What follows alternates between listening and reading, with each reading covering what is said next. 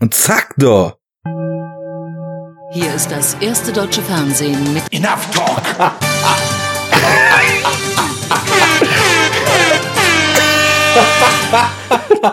So, für dich. Gegen deine Müdigkeit, mein Oh Lieber. ja, danke. Jetzt hast du mich schon wieder auf jeden Fall einige Stufen so aus dem Graben gezogen. Sehr gut. Ja, Jens, du und Immer dein kein Soundboard. Intro. Das ist einfach schon mal eine, so eine großartige Sache. Da weiß ich gar nicht, was ich dazu sagen soll. äh, ich auch nicht. Wir können ja das Soundboard fragen, wa- was, was, äh, was das selber davon denkt, so. Soundboard, wie findest du Kokainum. dich? Kokainum.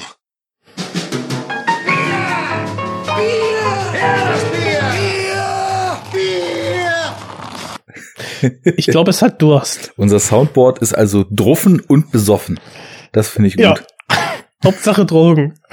Genau, voll im Rausch. Ja. Alles Prima. ist verschwommen, düster. Die Impressionen sind nicht zu vertrauen. Es hat Angst, es gruselt sich, weil der Rausch es durch Neonlicht durchflutete Straßen treibt, denn es ist immer noch. Horror-Oktober. weißt du, in, in Fear and Loathing in Las Vegas, ein Film, den ich wirklich sehr, sehr gut finde, wo wir gerade so beim Mhm. Drogen- und Rauschthema sind. Ja. Er sagt ja. irgendwann, und ich äh, weiß es jetzt äh, nur in der synchronisierten Fassung, weil ich damals in der Synchro den Film wahrscheinlich 20 Mal gesehen habe. Da sagt irgendwann Hunter S. Thompson, ich muss zum Rennen. Und dann sagt der Hotelpage, das hat sicher keine Eile, das Rennen ist vorbei. Und Hunter S. Thompson sagt, nicht für mich. Und so ist das mit dem Horror Oktober und Enough Talk. Der Horror Oktober ist vorbei, aber nicht für uns. Nee. Überrascht? Na, auf keinen Fall. Äh, denn wir sind ja mindestens noch einen Film schuldig, um die 13 voll zu machen. Richtig. Wie jeder weiß, äh, ich meine, ne, selbst Filmtitel haben die 13 im Namen. Da, da, da müssen wir nachliefern. Und deswegen gibt's heute noch mal den letzten Sargnagel auf den Horror-Oktober, bevor er dann nächstes Jahr wieder erwacht. Ja. So haben wir uns das gedacht. Eigentlich sind wir ja so in der, im, im Kalender der Themenmonate schon tief im Noir-November. Aber das ist uns Ah, egal. Ja. Das sollen andere machen. Wir haben, wir haben noch ein Nach, ein Backcut, nee, ein Nachklapp, äh, Ein Nachbeben. ein, wie nach der Hessenwahl oder was? Ja, ja. Genau. Wie wenn der liebe Nee. Gott den Bürgermeister durchschüttelt. Was? Okay, äh, du hast Nachholbedarf. Ja. er spricht in Rätseln. Was will er nur sagen? Was ist es, dieses Nach? sein. Ehrlich. Gesunde Selbsteinschätzung. So, ich zoll mal kurz Tribut an unseren verschollenen Podcast-Mitbegründer und Kollegen René, indem ich laut ein Bonbonpapier aufmache. Sage an dieser Stelle Props René. Wenn wir das nächste Mal über Arnold Schwarzenegger sprechen, bist du bestimmt wieder dabei. Danke schon mal empfohlen. Ach Mensch, hör auf! Was gibt's denn für ein Bonbon, ohne jetzt Schleichwerbung zu machen? Mm. Caramel au beurre salé et au sel de Gironde aus Ballade en Bretagne. Bretagne. Wow. Le caramel petit Brezou est fabriqué en Bretagne. Mhm. Die guten, So Jens. die, die guten Importbonbons aus Großbritannien. Mhm. Nachdem die Hörer jetzt wahrscheinlich mit Hochgenuss, denn was gibt es Schöneres als Essgeräusche, ein Gekaue hier im, im, äh, ertragen haben, Ah, klär du uns doch mal auf, was deine Pläne für heute sind. ja, äh, wie gesagt, äh, so kann der Horror-Oktober nicht zu Ende gehen. Wir müssen mindestens noch über einen Film sprechen. Ja, und dann dachte ich, komm, dann reden wir doch noch kurz über die Horrorfilme, die wir im Oktober gesehen haben, machen quasi das letzte Roundup und beschließen somit den Horrormonat. Und ähm, Ja, da hast du natürlich als erstes gesagt, nee, habe ich gar nicht genug gesehen, aber doch hasse und deswegen kriegen wir es schon hier gewuppt. Gemeinsam oh. stemmen wir die 13. Ja, oder? Aber hallo. Naja. Und ja, deswegen ähm, würde ich dann direkt auch mal anfangen wollen. Ähm, und zwar mit einem, einem Film meiner Nummer 10. Ähm, und zwar Split. You know it? Split. I know it. Shamalama Ding Dong ist back im Game. Genau, von. das. Gut, den Gag wollte ich jetzt auch machen, aber genau, von M. Night Shyamalan. Ähm, der letzte Film. Und ich glaube, ich war auch mit einer der allerletzten, die es jetzt da mitbekommen haben, dass ähm, unser geschätzter Shyamalan jetzt äh, quasi ein Movie Universe mit Split und Unbreakable aufzieht und jetzt bald der dritte Teil drankommt und zwar Glass.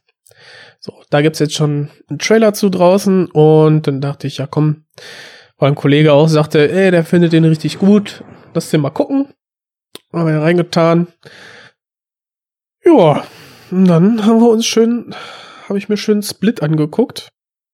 Mhm. Ähm, und mit die größte, ja, größte Stärke ist meiner Meinung nach, ja, James McAvoy und die junge Schauspielerin, die jetzt auch schon bei mir im Oktober äh, vorkam als Hexe, Anya Taylor-Joy. Und die beiden ähm, tragen für mich eigentlich diesen Film aus äh, 2016. Ja, Generell geht der 100, knapp 120, 117 Minuten geht der. Und ich bin, ich bin doch positiv überrascht, weil, also ich habe jetzt den äh, Last Last Airbender habe ich jetzt nicht gesehen. Das war wohl die Totalkatastrophe von Herrn Shyamalan, wonach er sich ja erstmal so schnell nicht erholt hat, beziehungsweise erstmal untergetaucht ist, bevor er dann diesen ähm, ja, The Visit. The Visit, genau, diesen anderen Horrorfilm gemacht hat, wo die äh, Enkel die Großeltern besuchen. Den ich mochte, äh, muss ich sagen. Den, den ich leider nicht gesehen habe. Also ähm, The Happening war der letzte, den ich von Shyamalan bestaunen durfte. Dann hast du dir aber einiges gegeben, weil ich muss sagen, ich mochte damals Sixth Sense. Das war ja so, wenn man, glaube ich, aus meiner Generation ist und äh, Sixth Sense dann so der große Hype war und auch dieses ganze Twist-Ding, da haben wir, glaube ich, letztens schon mal drüber geredet, noch nicht so ausgelutscht gewesen ist, kam man ja, da ja nicht klar. drum rum und fand den auch super und ich würde ich auch sagen, dass ich den heute noch super finde, obwohl ich ihn seit Jahren Der ist auch noch super. Habe. Der ist auch noch super und das Krasse ist, ähm, meine Freundin ist so gar nicht ähm, so für Horrorfilme zu begeistern. Und die kannte die Geschichte noch nicht.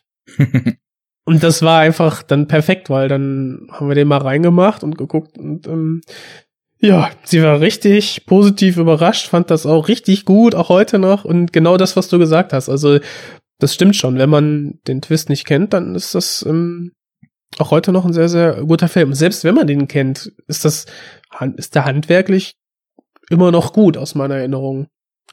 Ja, so ist es bei mir auch ungefähr abgespeichert. Und ich hätte damals, dann als der Nachfolger Unbreakable kam, äh, auch noch gesagt, okay, der hat mich jetzt nicht so umgehauen wie Sixth Sense, aber das ist auch noch ein passabler Film. Dann kam ja, ich weiß nicht mehr in welcher Reihenfolge, Science und The Village. Weißt du? Welcher? Erst kommt, ja, erst kommt Science. Mhm und dann The Village. Also und Science war ja auch ähm, ja mit dem unserem Mel Gibson und sogar Jacqueline Phoenix. Ja, konnte ich mich zum Beispiel gar nicht mehr dran erinnern. Mit Aluhut, da gibt's so ein geiles Meme, aber mehr, mehr weiß ich da nicht mehr zu. Ja, ja. Naja, also ich hätte zumindest, bis ich ihn jetzt für die Superhero Unit vor einigen Monaten oder vielleicht auch schon vor einem Jahr, weiß ich nicht mehr genau, äh, mit Christian geguckt habe, hätte ich gesagt, dass Unbreakable halt auch noch ein okayer Film war.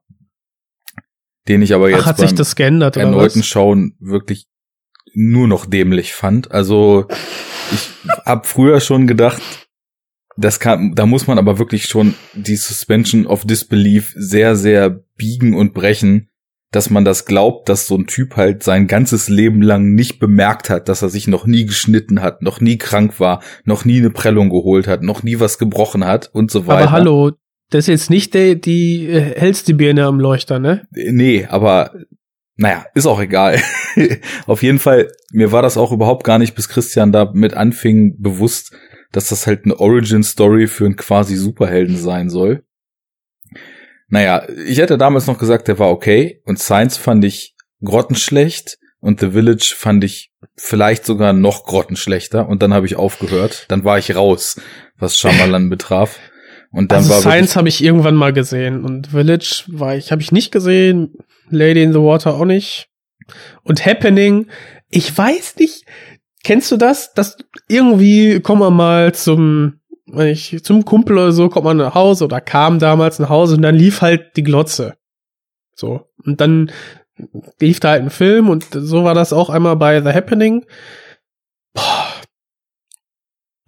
Wir haben uns dann erstmal dazugesetzt und das, das Grundszenario, besonders am Anfang, mit den, mit den Menschen, die sich alle selber umbringen und so, das ist ja erstmal grundspannend und hat so ein, so ein Mystery-Box, die, er dann öffnet und wo du dann erstmal grundlegend interessiert bist. Gefolgt von, ich weiß nicht, 40 Minuten Langeweile damals und ich habe dann einfach aufgehört. Dann hat man sich dann irgendwo zusammengelesen, worum es dann ging und dann war auch gut. Ich fand's super lame. Vielleicht müsste ich mir mittlerweile. Vielleicht kann man ihm eine zweite Chance geben. Hast du den geguckt? Nee, wie gesagt, ich habe nach nach äh, The Village dann alles gemieden und bin dann mit The Visit wieder eingestiegen. Also wirklich über zehn Jahre Shyamalan nicht weiter verfolgt. Mhm. Ich weiß aber, dass The Happening schon den Ruf hat, ein ganz guter Trash-Film zu sein. Es gab dann mal diesen Podcast Wasting Away von Butz und äh, wie hieß der andere noch? Vergessen. Also auf jeden Fall zwei Dudes, die da immer als Hauptattraktion des, des der Sendung einen potenziellen Trash-Film geguckt haben. Mhm. Und da war dann auch The Happening irgendwann mal dabei. Ursprünglich war das Konzept halt noch, dass sie dann so ein bisschen Vorgeplänkel machen, dann den Film gucken, sich dabei besaufen und dann besoffen den Film besprechen. Das ist mit der Zeit zwar so ein bisschen eingeschlafen mit dem Saufen, aber die haben Ja. auf jeden Fall sich irgendwann auch mal köstlich über The Happening, äh, naja, man muss schon sagen, amüsiert. Und äh, daher kenne ich dann eben auch den Twist und es war so geil, wie die beiden sich darüber lustig gemacht haben, dass äh, ich, also bis, ich glaube, ich werde ihn nie sehen können, ohne mich einfach nur wegzuschmeißen dabei, wenn dann rauskommt, äh, dass da die Pflanzenwelt amok lief oder was das war. Ähm, ja, ist auch egal. Ich war dann kein Fan definitiv und gerade bei dieser Split Unbreakable Glass Geschichte ist das Ganze auch so völlig an mir vorbeigelaufen, weil wie gesagt, ich, mir ist das nie aufgefallen. Ich hatte Unbreakable auch damals schon zweimal gesehen, dass es da um die potenzielle Superheldwerdung von Bruce Willis geht. Dann habe ich Split geguckt und fand halt, dass der 80% der Zeit ein supergeiler Psychothriller war, der natürlich so typisch Filmstyle, so äh, die die psychischen Erkrankungen seines Protagonisten total streckt und dehnt und verzerrt und reißerisch ausschlachtet, um eben dieses Psycho Weirdo-Szenario daraus zu stricken, was mir aber ganz egal war, weil die Prämisse ist so überdreht, dass ich das einfach okay fand. Und dann die letzten 20 Minuten drehen ja ziemlich ab und mir ist das überhaupt nicht bewusst gewesen, dass es da anscheinend analog zu Unbreakable um eine super Villain-Werdung geht.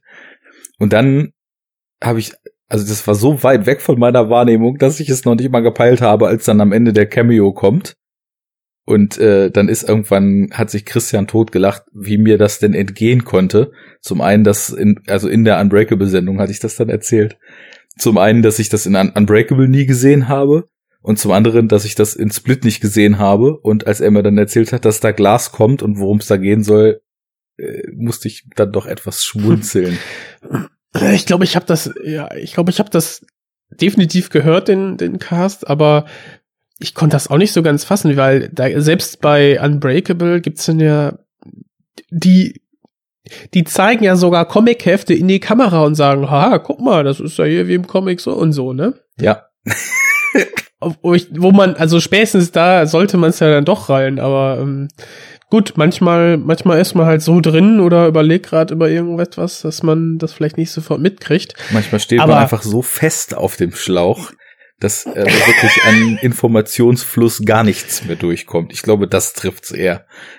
In meinem Fall zumindest. Wie das bei dir war, weiß ich natürlich nicht. Ich, ich fand, ähm, ich damals und finde Unbreakable eigentlich sehr ähm, atmosphärisch so, ne, als und auch so diese, dieses Gedankenkonstrukt. Es gibt, also die Glasknochenkrankheit gibt's ja wirklich. Warum gibt's nicht etwas, ähm, was dann dem entgegensteht? Und so, ähm, das so die Idee fand ich erstmal gut und darauf baut ja erstmal sich der ganze Film dann auf. Und das heißt, ich konnte dann, wenn man dieses Grundkonzept einmal kauft, dann findet man, finde ich, fand es jetzt nicht wirklich ähm, schwierig, äh, mich da hineinzuversetzen in diese Filmwelt. Von daher fand ich das alles ganz cool und als er dann nachher auch diese das Auflösen, das ist dann ja auch vielleicht, dass jeder Superheld ja auch eine Schwäche hat und bei ihm ist es dann halt Wasser und so. Da war mir das dann halt schon deutlich, dass es alles in so einer, dass er so eine Art Superheld ist, nur halt Superheld in einem, in einem kleinen Rahmen, in so einem, ähm, ja, städtischen Rahmen. Jetzt nicht irgendwie jemand, der das ganze Land oder die ganze Welt retten kann, sondern so ne, sein, sein Viertel, sein, seine Stadt irgendwie. Das gefiel mir da so ganz gut. Mm, Da gab's ja diese ganzen Marvel-Krach-Bumm-Action auch so noch nicht. Und im direkten Vergleich ist mir dann auch der Shyamalan-Ansatz, denke ich mal, lieber. Ähm, aber, um jetzt zu Splits zurückzukommen. Ach, übrigens, äh, Shyamalan hat auch After Earth gemacht, habe ich jetzt ganz verdrängt. Dieses Vater-Sohn-Vehikel von Will Smith, nee, äh, gucke ich mir auch nicht an. Angeblich sind da diese ganzen Scientology-Gründungsmythen drin verwurstelt, also. Das, war macht ihn das. nur umso besser. Könnte man ja Double Feature machen, den und diesen Battleground Earth oder so. oder Battlefield das heißt. Earth. Alter Finne. Das ist ein Gerät, den habe ich damals Nee, in, hast ein, du geguckt? in einer Zeit, wo ich wirklich noch null Anspruch an irgendwas hatte, was da vor mir auf dem Schirm geflimmert ist, habe ich den mal gesehen. den Nein. hatte irgendein Kumpel auch aus Das der ja Videothek traurig. angeschleppt. Und ich weiß noch, also damals, ich habe alles geguckt und es war nie so, dass ich irgendwas schlecht fand oder so. Ich habe einfach alles geguckt und es war alles okay. Und bei diesem Film habe ich mich auf dem Sofa gewunden, weil es so fürchterlich ist. Allein deswegen müssen wir uns den eigentlich mal reinziehen. Ja, das machen wir mal. Battlefield, äh, nee, wie heißt er? Battle, After Earth, wie heißt er denn jetzt? Wir haben es doch gerade gesagt. Battlefield Earth. Battlefield Earth, ja. Und After Earth. Genau. Äh, Das passt Battle, sogar, das passt Battlefield, sogar After. Battlefield. Ja, genau. After Battlefield Earth. Sehr gut. Sendungstitel steht, Plan steht. Lol. Und dann machen wir Ja. noch The Master mit rein, damit wir das ganze Scientology-Gründungsmythos-Gedöns dann auch mal auf einen realistischen äh, Boden wieder runterholen. Das kann ja nicht Also angehen. bis gerade bis gerade hätten wir uns äh, hier wie dem im wie im Wasting Away like dann betrinken können und dann Spaß haben können. Und jetzt holst du direkt so eine ernste Komponente mit Ah, da rein. fällt mir ein, äh, betrink, betrinken, das war gerade eine Gedankenbrücke, betrinken ist ja einer unserer Pledges auf Patreon. Ne? So, Wenn wir mal davon 20 wollte ich auch- Euro, äh, 20 Dollar pro Episode, was bei uns ja trotzdem so irgendwie pro Monat ist, weil ich ziehe ja unseren Spendern nicht das Geld aus der Tasche bekommen. Dann haben wir ja gesagt, zwei, wir machen Trans- noch zwei Folgen plus Was? und minus. Ja, hallo? Guck mal in Feed. Ja, sichi. Aber es ist ja nicht so, dass automatisch, wenn eine Folge im Feed kommt, die auch gecharged werden. Ich muss das ja posten. Und ich habe zum Genau. Beispiel letzten Monat einen Post gemacht, wo ich alle Horror-Oktober-Folgen reinkopiert habe. So ist es ja nicht, ne? Ah, du musst doch hier den Money Grab mal machen, ey. Was geht? So geht Junge, das mache ich am Corner. What? Hustling for Pennies. Genau. Ach so, ach so, Hartgeldstrich, okay. So, jetzt lass mich mal meinen Punkt machen. Gedankenbrücke. Saufen, Transformers Marathon, Patreon, neuer Spender. Vielen Dank an Patrick Sweet, der jetzt auch einer, einer unserer Patreon-Supporter ist. Ah, hallo. Danke und Leider geil. bist du. So. Fettes Merci. Jetzt haben wir die Jo. 10, 10 Dollar geknackt, was heißt, dass wir eigentlich mal ein neues Cover für den Enough Talk machen müssten. Das habe ich Okay. damals so gesetzt und äh, am Anfang, weil ich habe das ja nur mal so in zwei Minuten in Paint zusammengeschustert. Mittlerweile, Das ist Paint. Das, das ist nicht mal eine Vektorgrafik. Pass auf, natürlich nicht. ich mach das, ich mach, ich mach das gleiche Cover in Vektorgrafik, dann ist das neu und alt gleichzeitig. Ja, weil cool. mittlerweile ist es nämlich so, dass es so schäbig hingefuscht, dass es eigentlich total gut zu unserem Podcast passt. Ohne Scheiß. Ich hatte, ich hatte letzt, letztens ein Gespräch mit einem Arbeitskollegen, wo ich da auch mal meinte so, ja, hier Podcast, ja, ach, ähm, ich bin auch Teil eines Podcasts und so, hier, hör mal rein. Echt? Ja, cool, äh, mach ich mal. Und dann meinte er auch so, das Beste am Podcast ist, sei das Logo. Ich gucke ihn an. Ja, aber noch nicht reingehört, oder? Also, nee, nee, nur so Anfang. Aber das, das Logo findet der schon richtig cool. Ja, äh, schwarz auf weiß. Da Ja. brauchst du nicht mehr als Paint. Da kannst du mit deiner Vektorgrafik mal kacken gehen. Okay. War Naja, nur so so viel Angebot. dazu, aber wir können ja jetzt mal zu M. Night Shyamalan und Split und Glass und äh, vor allem konkret zu Split zurückkommen.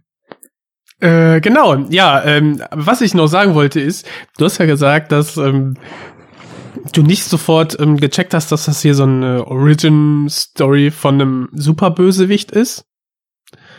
Ähm, ja, das liegt halt, äh, naja, da kann man vielleicht in den letzten fünf Minuten drauf kommen, weil größtenteils haben wir hier einfach, ähm,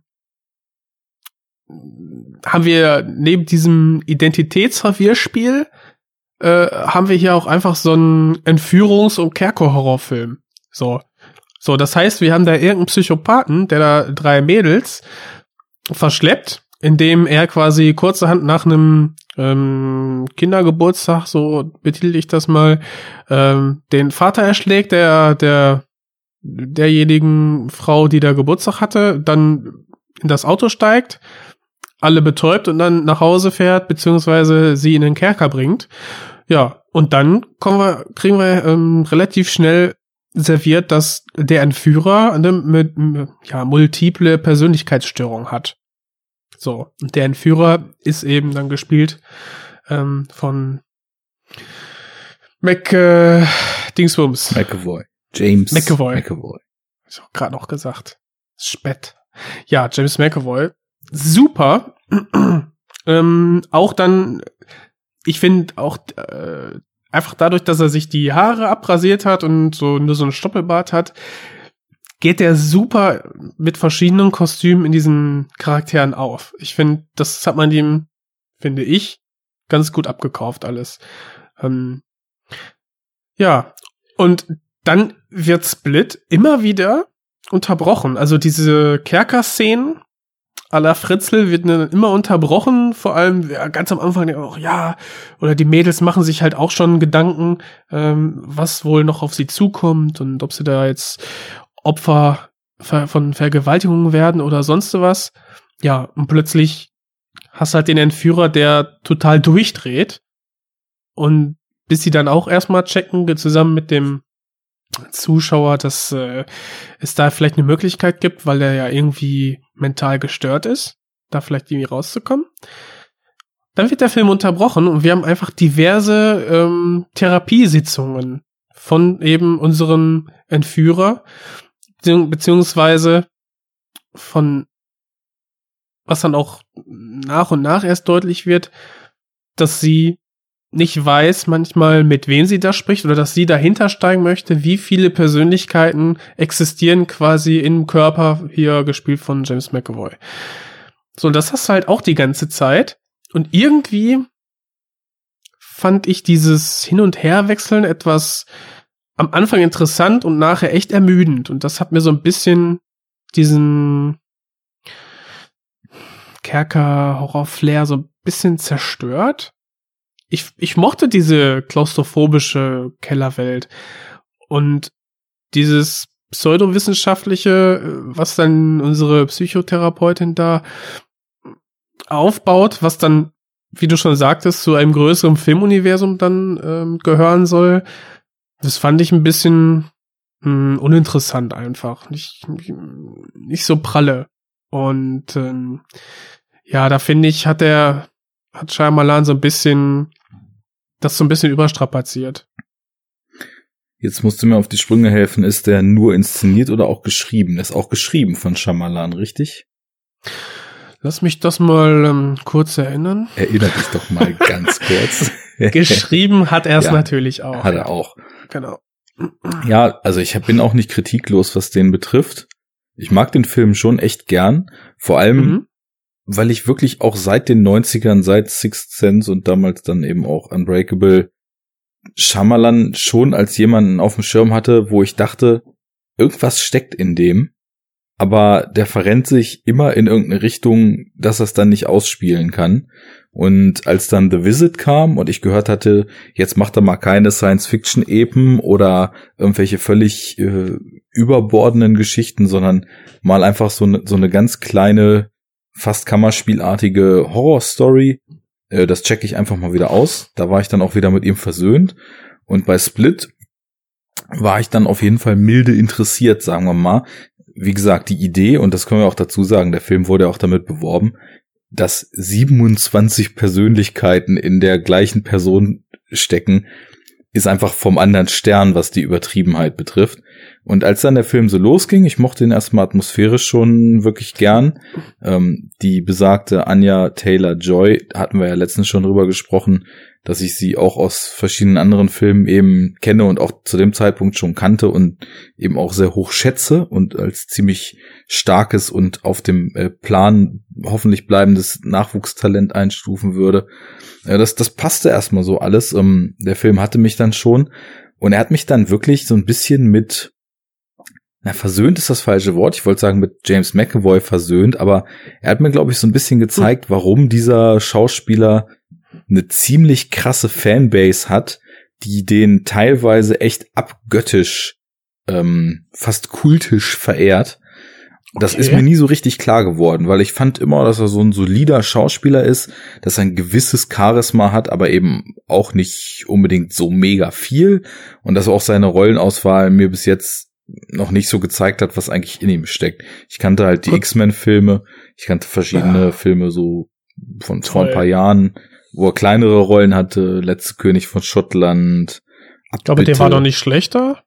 Nee, nicht schlecht, aber ich hab's, also ich hab so in der Blogosphäre, wo ich unterwegs war, habe ich halt äh, viel mitgekriegt, dass einfach Leute den so unglaublich abfeiern und so als einen der besten oder den besten seiner Generation sehen. Und äh, das konnte ich nie so ganz nachvollziehen. Als er dann. Hast, hast du denn Filth gesehen? Den habe ich noch nicht gesehen. Der Drecksau auf Deutsch. Ja, genau. Der, den habe ich schon noch auf dem Schirm.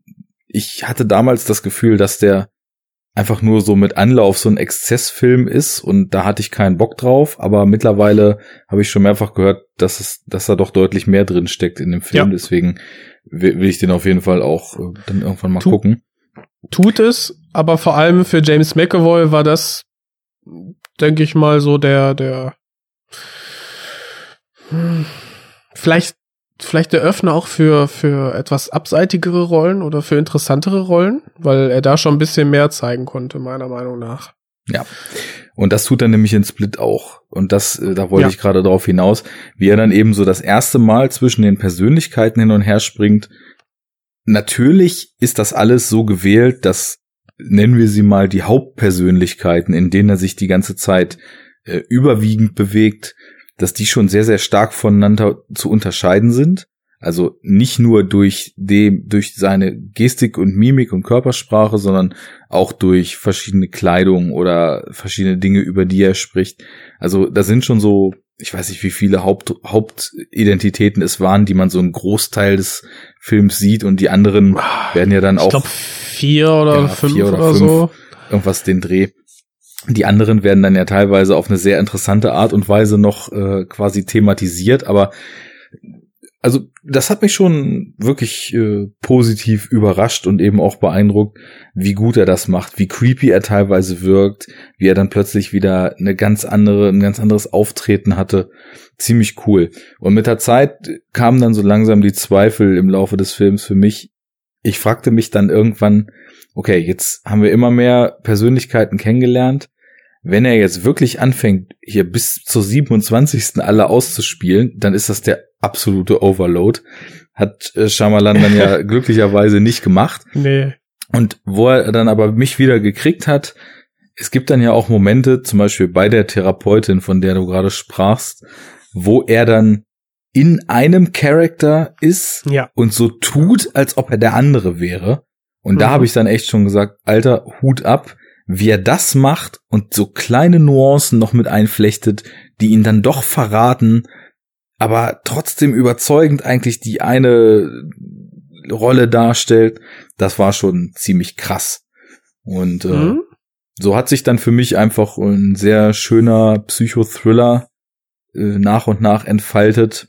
Auch so, es gibt ja auch noch die Backstories, wenn ich mich richtig erinnere, in das Leben von der entführten Anya Taylor Joy Figur. Kann das sein? Mhm. Ja. Ich denke ja, da irgendwie ja, an gibt's- Wald und schmieriger Onkel und so weiter. Ja, richtig, richtig. Ähm, auch sehr, sehr unangenehm und irgendwie auch auf eine interessante Art und Weise eingeflochten, weil es ja auch ihre Charakterisierung vorantreibt und zeigt, warum sie einfach besser als die anderen mit dem klarkommt oder das ertragen kann, was Ja. ihr da gerade passiert. Und, das Und- Schöne, wenn ich ergänzen darf, dass nachher ähm, der Grund, weshalb sie dann lebend aus der ganzen Sache herauskommt, ist halt dann begründet in den Rückblenden, was man Ja, sich dann quasi genau, auch genau. denken kann. Und das ist halt quasi, ne, es ist nicht, nicht, nicht, also es wird nachher nochmal aufgegriffen und das ist, äh, finde ich auch sehr schön gemacht. Und äh, wie gesagt, also als dann das Finale, was da passiert, würde ich jetzt mal nicht sagen, aber es ist, es, es wird auf jeden Fall mit dem gearbeitet, was im Laufe des Films nach und nach schon immer stärker angekündigt wird. Und da konnte ich sehr, sehr wenig mit anfangen. Weil, und das ist wahrscheinlich genau das Problem, was ich mit Unbreakable auch habe, ein Film, der auf einem relativ, und ich sage jetzt relativ, weil eine gespaltene, 27-fach gespaltene Persönlichkeit ist jetzt nicht so realistisch. 23. Hä? S- Sind wohl 23. 23, ja gut. Naja, komm.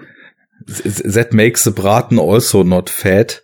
Ähm, Sehr gut. das, das ist natürlich nicht realistisch, aber die Darstellung im Film, die ganze Atmosphäre wirkt eher wie so ein relativ geerdeter Psychothriller und wie so ein Suspense-Ding, äh, einfach En- Entführungs- und äh, Ein Einsperrungsthriller.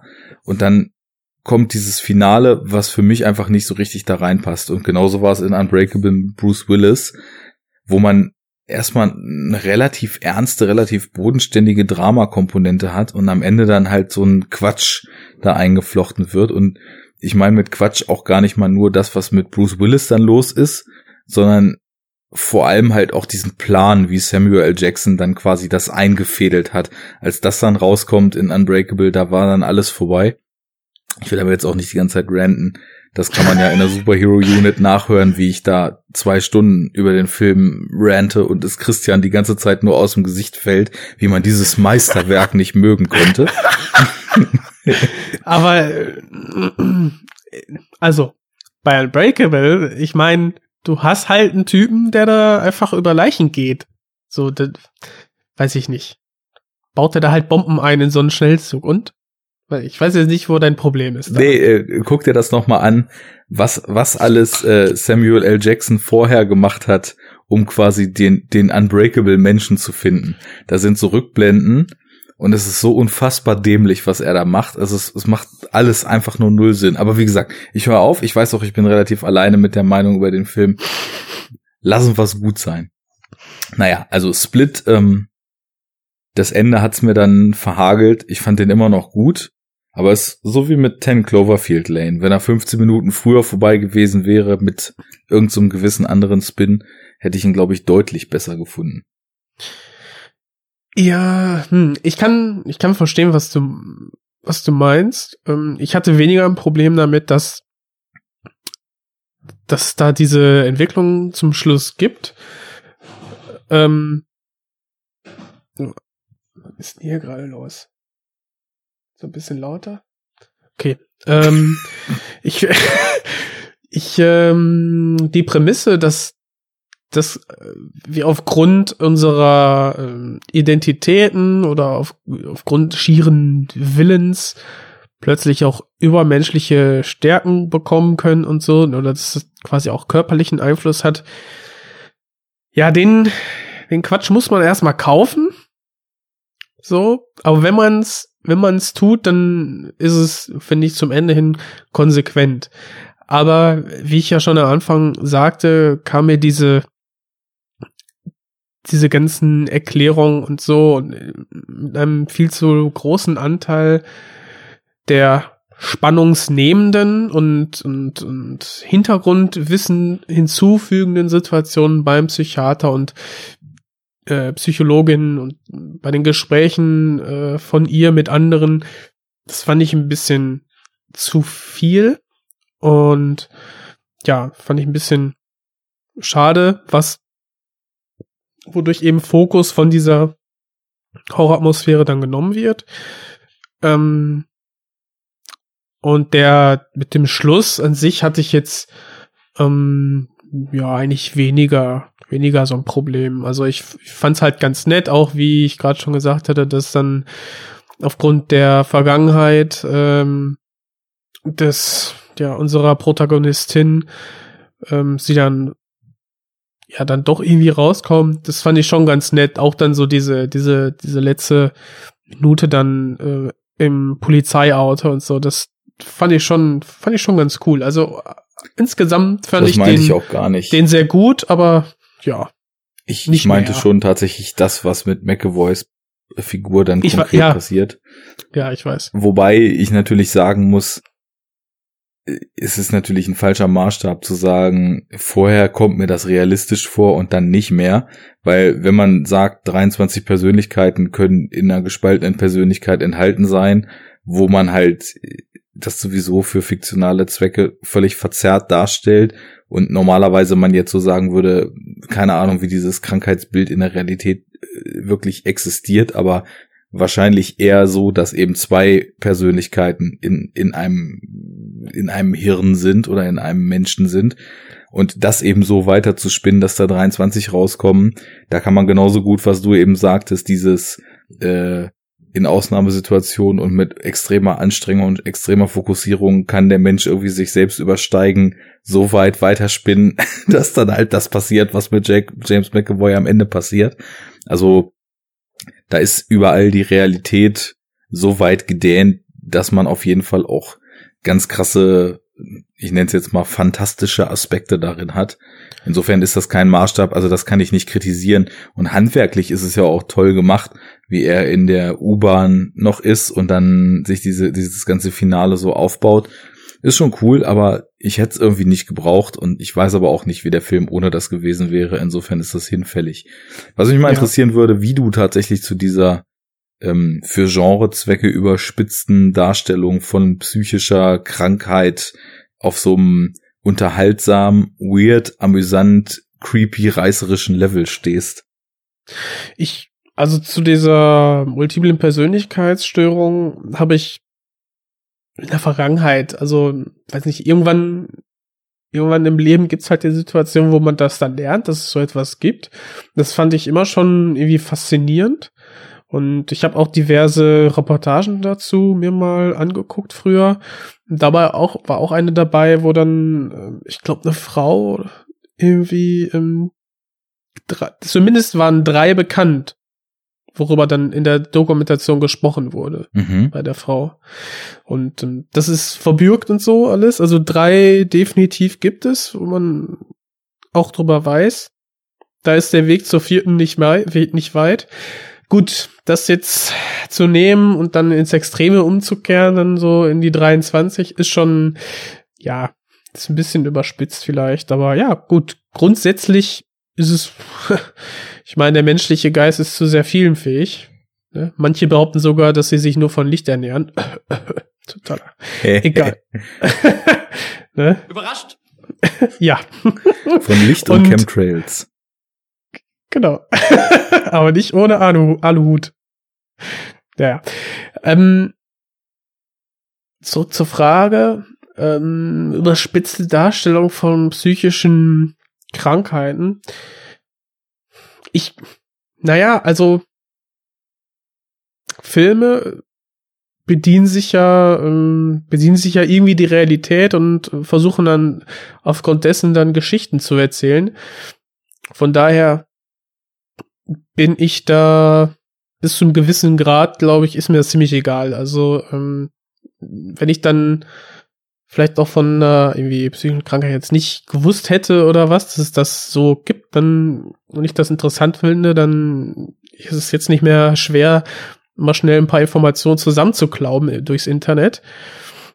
Ähm, wenn ich weiß nicht, mir fallen jetzt so spontan keine Negativbeispiele ein. Hättest du da was, wo ich dann äh, vielleicht darauf reagieren könnte?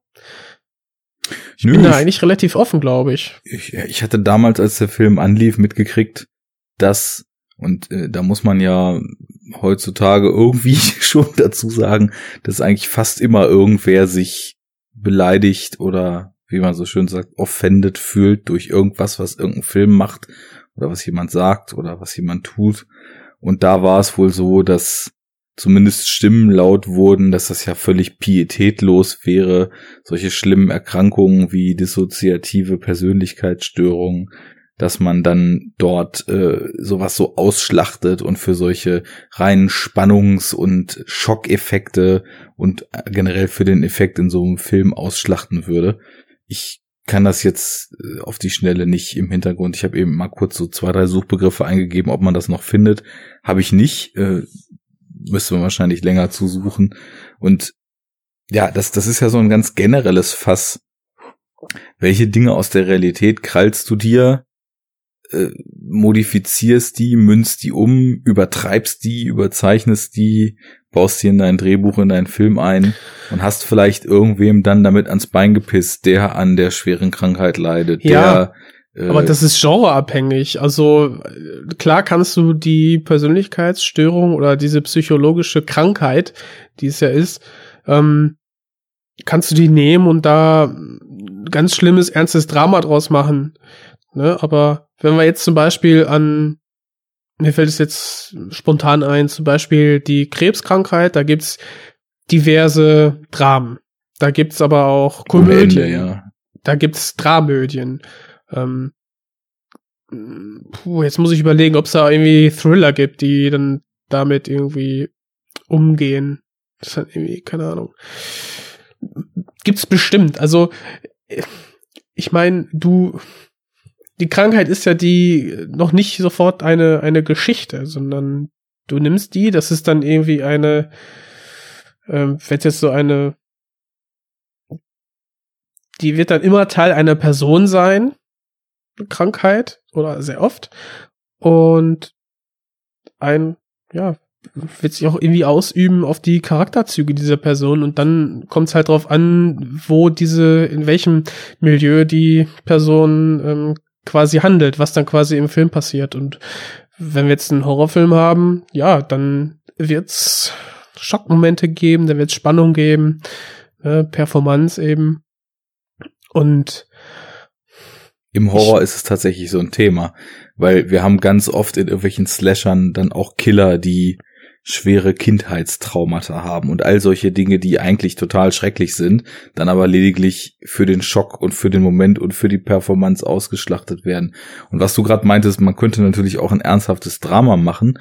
Da ist mir so klar geworden, ich glaube, ich würde dann es auch viel schlimmer finden, wenn du wirklich das ernsthafte Drama drehst, so mit dem, mit dem Intention, das sind, das ist eine schlimme Krankheit und ich will einfach mal so ein bisschen so Awareness dafür schaffen, wie schwer es solche Leute haben und dann wirklich irgendwas auf einer dramatischen Ebene erzählen.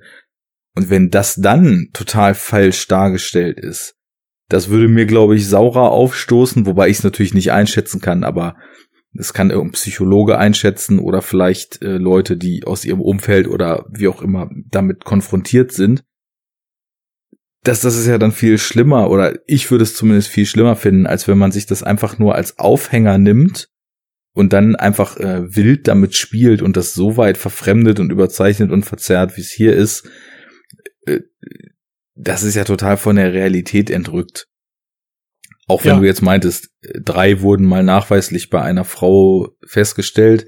Vielleicht gibt es auch Leute, bei denen es dann noch mehr ist. Aber genau. nichtsdestotrotz, diese, diese verschiedenen Persönlichkeiten in der Hauptfigur hier im Film sind ja auch genau für einen gewissen Zweck geschrieben. Und diese Figur ist ja in sich so äh, voll Spannung und auch voll Identitäten, die gar nicht so recht zusammenpassen und ganz andere Ziele verfolgen, hingeschrieben, damit das eben, was den Plot betrifft und was die Spannung betrifft, gut aufgeht. Und ich glaube nicht, dass es verwerflich ist. Ich fände es eher verwerflich, wenn man sich wirklich ernsthaft damit beschäftigt und es dann total in Sand setzt. Erstens das. Zweitens, dieser Anspruch, dass Filme immer 100 Prozent oder einen sehr, sehr hohen Realismusgrad haben müssen. Ich weiß nicht, wo das herkommt.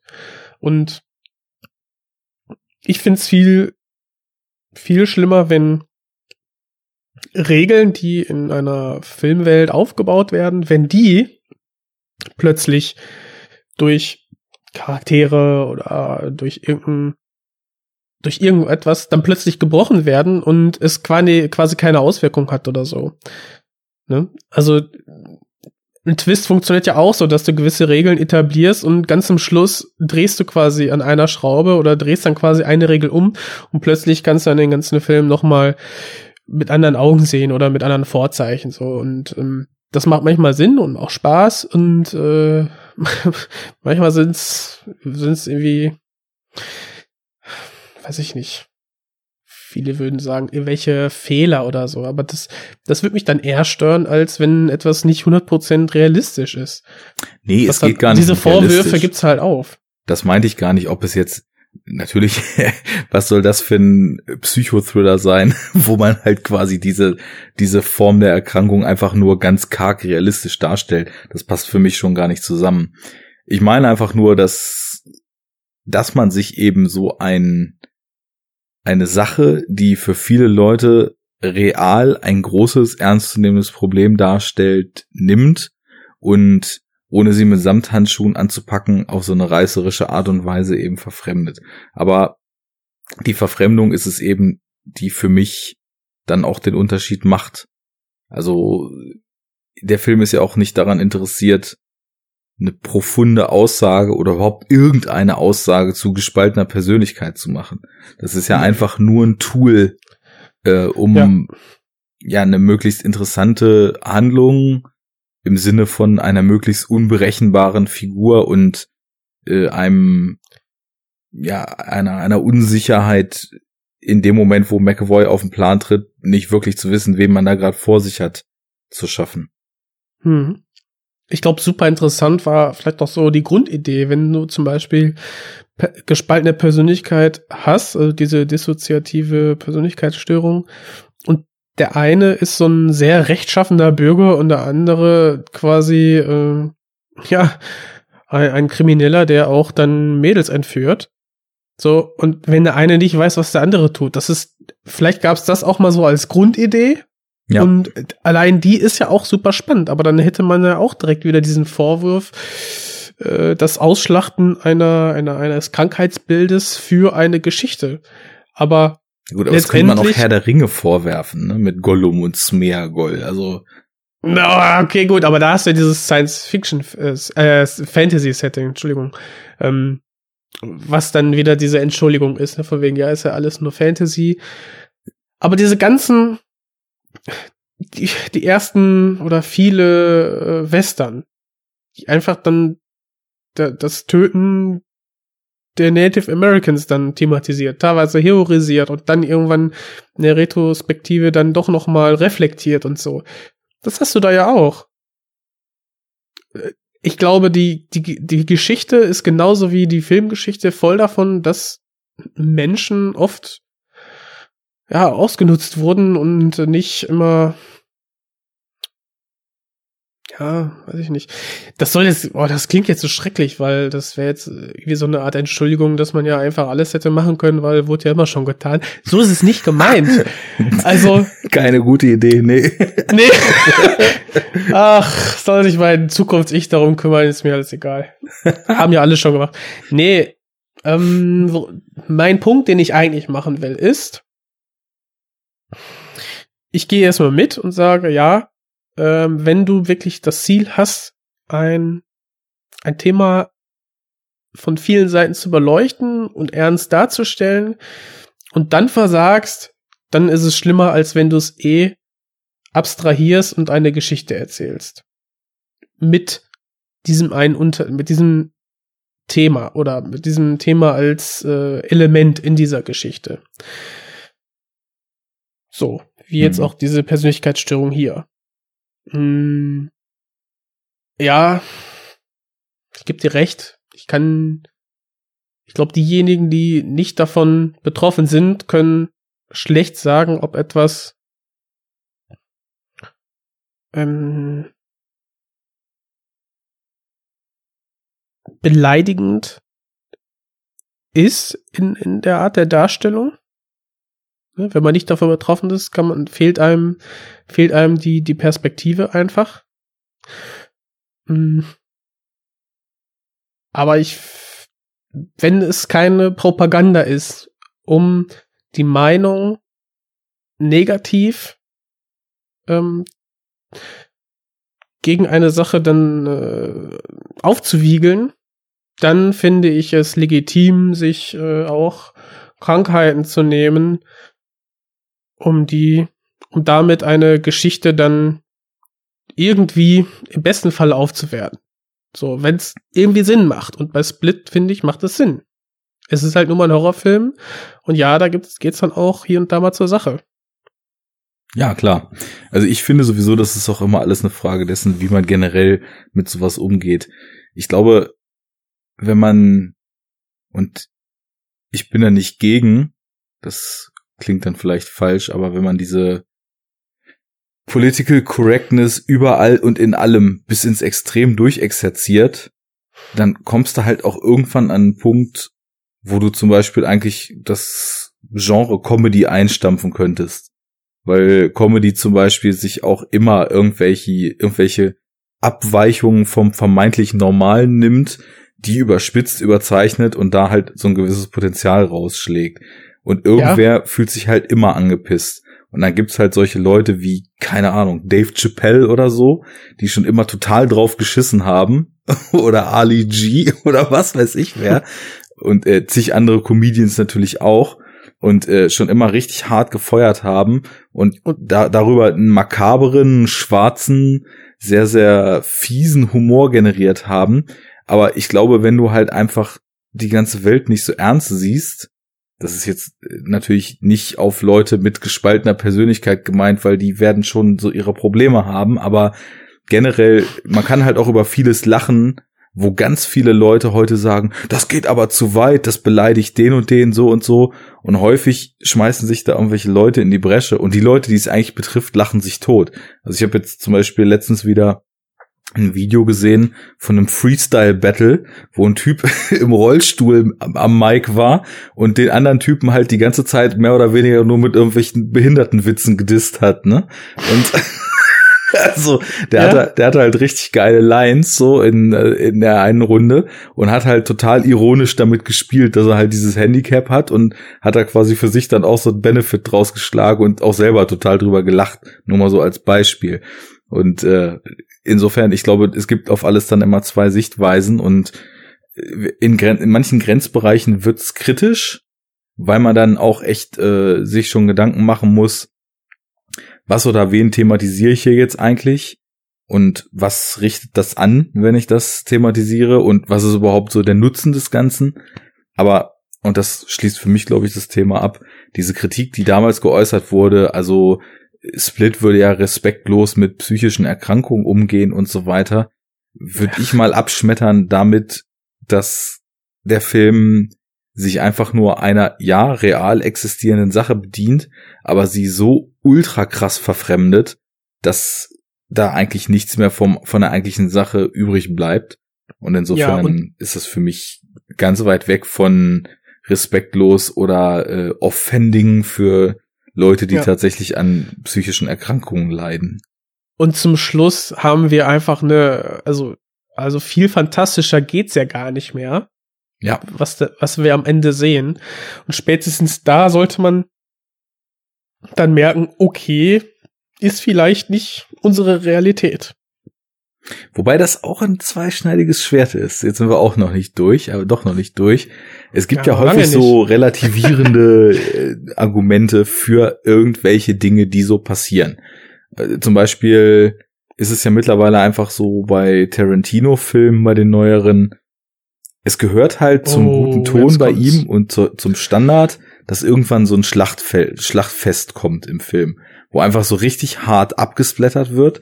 Fand ich zum Beispiel bei Django Unchained schon derbe übertrieben und komplett out of place, was da irgendwann so in dem Final Shootout abging. Und da wird dann so gesagt, ja, es ist ja total brutale Gewalt und es ist mega gesplatter und es ist eigentlich total menschenverachtend, aber ist doch nur augenzwinkernd gemeint. Und darüber wird so die Legitimation geholt, ja, wenn es augenzwinkernd gemeint ist, dann darf man ja alles. Wenn es ironisch gemeint ist, ist man ja nicht mehr angreifbar. Und so weiter und so weiter. Und da hängt so ein Rattenschwanz dran, dass man auch äh, in die andere Richtung sagen kann, über eine Attitude, die sich jemand aneignet, darf er dann vermeintlich alles, aber das heißt für mich nicht, dass ich deswegen einfach nicht mehr genau hingucke. Also, nee. wenn zum Beispiel mir jemand sagt, ja, ach, Michael Bay, der macht doch nur Action für 14-Jährige, ist doch nicht so wichtig, worum es da geht. Dann sage ich mir, nee, es ist eben doch wichtig, dass da halt irgendwie Waffenfetisch, Militarismus, Ultrapatriotismus, völlig unkritische Wahrnehmung von US-Militär, Vaterlandsliebe ja. und so weiter propagiert wird. Ähm, und das kommt Gerade dann so. wenn es für 14-Jährige ist. Bitte? Gerade wenn es ja. für 14-Jährige ist. Ne? Klar, wo noch äh, schön was bewegt werden kann, aber nur mal so als ein Beispiel, wo jemand sagt, ja, es ist doch nur, da muss man doch nicht. Aber so mit der Sichtweise, naja, so ernst ist das ja nicht gemeint, also gucken wir nicht so genau hin, sollte man halt auch nicht jeden mit jeder Scheiße durchkommen lassen. Das ist richtig. Also, erst, dann müssen wir differenzieren. Erst, also, ist es nur, ist es eine billige Entschuldigung, ne, wie du jetzt so sagtest, ne, als ja, es ist, es, es ist, er hat's nicht ernst gemeint, deswegen sind alle negativen Aspekte erstmal zu entschuldigen, weiß nicht, alle Beleidigungen, alle oder oder oder weiß nicht, beleidigenden oder im schlimmsten Fall propagandistischen ähm, Nuancen kann man jetzt einfach mal verzeihen. Dazu gehört aber, dass man gehört äh, viel zur Präsentation. Ähm, dann äh, das, wie es der Rezipient aufnimmt, also quasi die Lesart, sprich die Persönlichkeit von einem selber, spielt da auch noch mal mit rein. Und dann noch mal die Person selber. Dann sind wir wieder bei dieser Geschichte, ja, Trennung, äh, Werk vom Autor. So, das kommt ja auch noch das dazu. Sind, das kommt alles noch dazu. So, dann hattest du noch einen Punkt, wo ich noch drauf anfangen wollte, zu Tarantino und bei der Gewalt in Django. Ich finde, ähm, weshalb ich das, weshalb mir das Spaß gemacht hat, diese, diese Gewalt, war ist, weil wir haben grundsätzlich eine sehr erstmal eine, eine ruhigere Stimmung bei, bei Django gehabt mit der Gewalt gegen ähm, Schwarze quasi gegen eine Minderheit und die ist grundsätzlich sehr drastisch und sehr unangenehm dargestellt bei Django. Das schon, das schon. Und dann, ja. wenn sich, wenn sich die Minderheit, sprich Django für die Schwarzen, dann erhebt, immer mehr Selbstbewusstsein tankt und sich auch wehrt gegen ähm, die ja Versklavung im Prinzip, weil wir sind halt im Süden zur Zeit der, der Sklavenhändler. Ähm, dann ist die Gewalt eine erlösende, fast, fast spaßige Angelegenheit. Und die wird quasi immer übertriebener nach der Zeit. Und deswegen fand ich den Shootout zum Schluss, so übertrieben er ist, doch ähm, stimmig im Gesamtbild. Ich habe den Film auch bis jetzt nur einmal gesehen und hatte immer vor, den vielleicht noch mal zu schauen, weil ich so das Gefühl hatte, äh, das war so ein Hop- oder Top-Film für mich und äh, einige Aspekte, wie zum Beispiel diese ernsthafte Gewalt, die da gezeigt wurde und auch diese komplett unmenschliche, menschenverachtende Rassismuskomponente, die hat mich schon ziemlich umgehauen, so wie es der Materie eben mhm. auch gerecht wird. Und dann waren aber eben auch viele Aspekte drin, die sich damit für mich überhaupt nicht vertragen haben. Deswegen, das, das muss ich noch mal so ein bisschen einschätzen, wenn ich den dann noch mal sehe. Wird irgendwann ja. auf jeden Fall noch mal dazu kommen.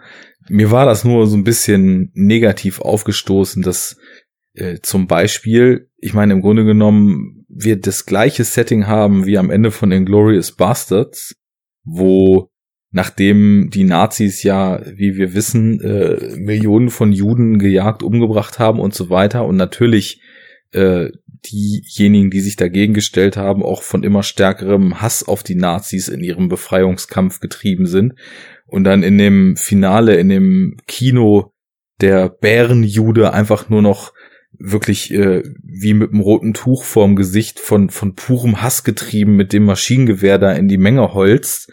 Das, das ist halt keine Gewalt, die Spaß macht, sondern da, da merkst du halt einfach, wie durch diese, und das natürlich hat das, der Film jetzt nichts wirklich mit dem, mit dem Zweiten Weltkrieg, wie er war, zu tun, aber die Figurenmotivationen und äh, die Emotionen, die da eine Rolle spielen, eben doch. Und äh, da merkst du einfach, dass, dass aus Gewalt nur Hass und Gegengewalt, die aber auch eiskalt in sich ist, entsteht. Also, also diese Szene, die haut mich jedes Mal ziemlich um, wie er da völlig dem Irrsinn schon nah mit diesem Gewehr da in die Menge holzt. Und ja, und auf Hitlers Leichnam, ne? Ja, ja, klar. Äh, eben um, um, um zurückzuzahlen, um irgendwie, um irgendwie sich, sich selbst Luft zu verschaffen, aber es bleibt mhm. halt irgendwie nur noch purer Hass. Und das, das fand ich eben auch sehr gelungen und als Conclusion des Films und dem Thema auch äh, sehr angemessen.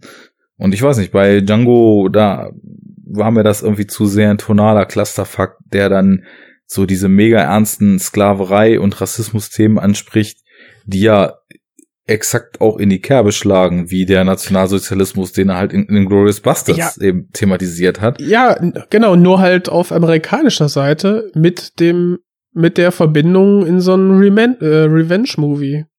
Das ist ja eigentlich nichts anderes. Django rächt sich dafür, was ihm und respektive den Schwarzen angetan wurde. Ja, ja, genau. Das deswegen meinte ich schon, die Szenen sind sich total ähnlich, so diese Finalszenen. Nur dass eben für mich Django da tonal sich nicht auf einen stimmigen Weg einfindet und in Glorious Bastards eben schon, den ich deutlich Aber besser Django, finde als Django.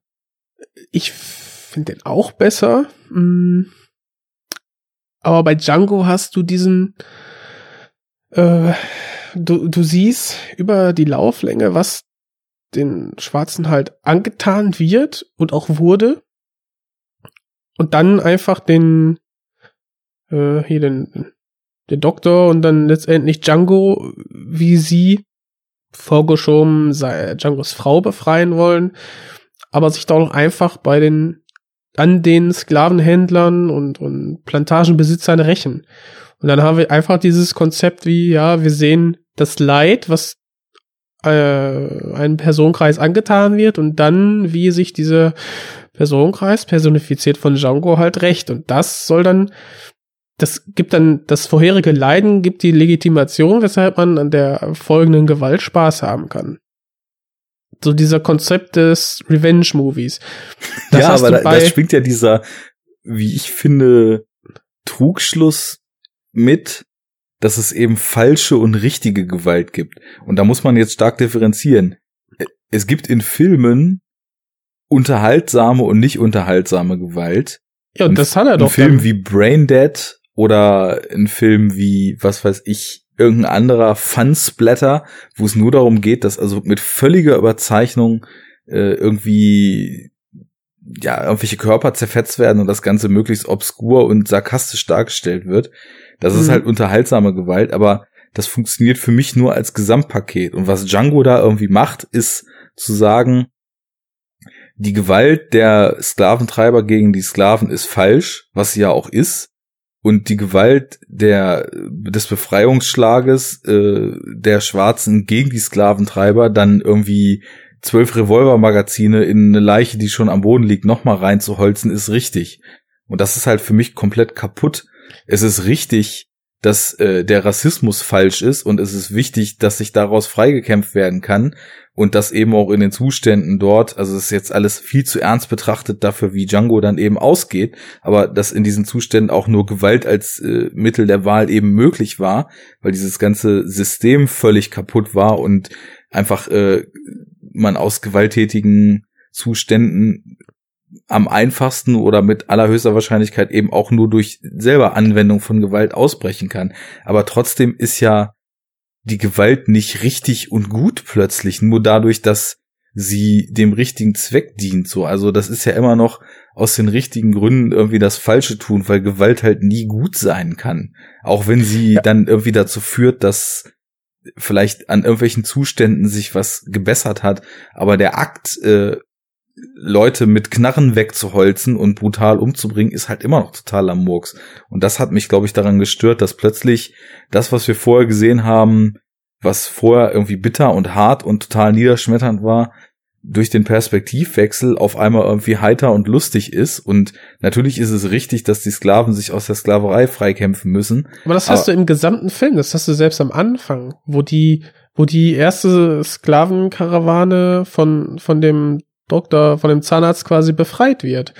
Das hast du, wenn die auf die Ranch kommen, wo Django dann die Peitsche nimmt und dann seinen ehemaligen Peiniger da kaputt peitscht das hast du immer wieder im Film. Dieses Spannungsfeld zwischen äh, Gewalt, die weh tut und Gewalt, die auch Spaß machen kann.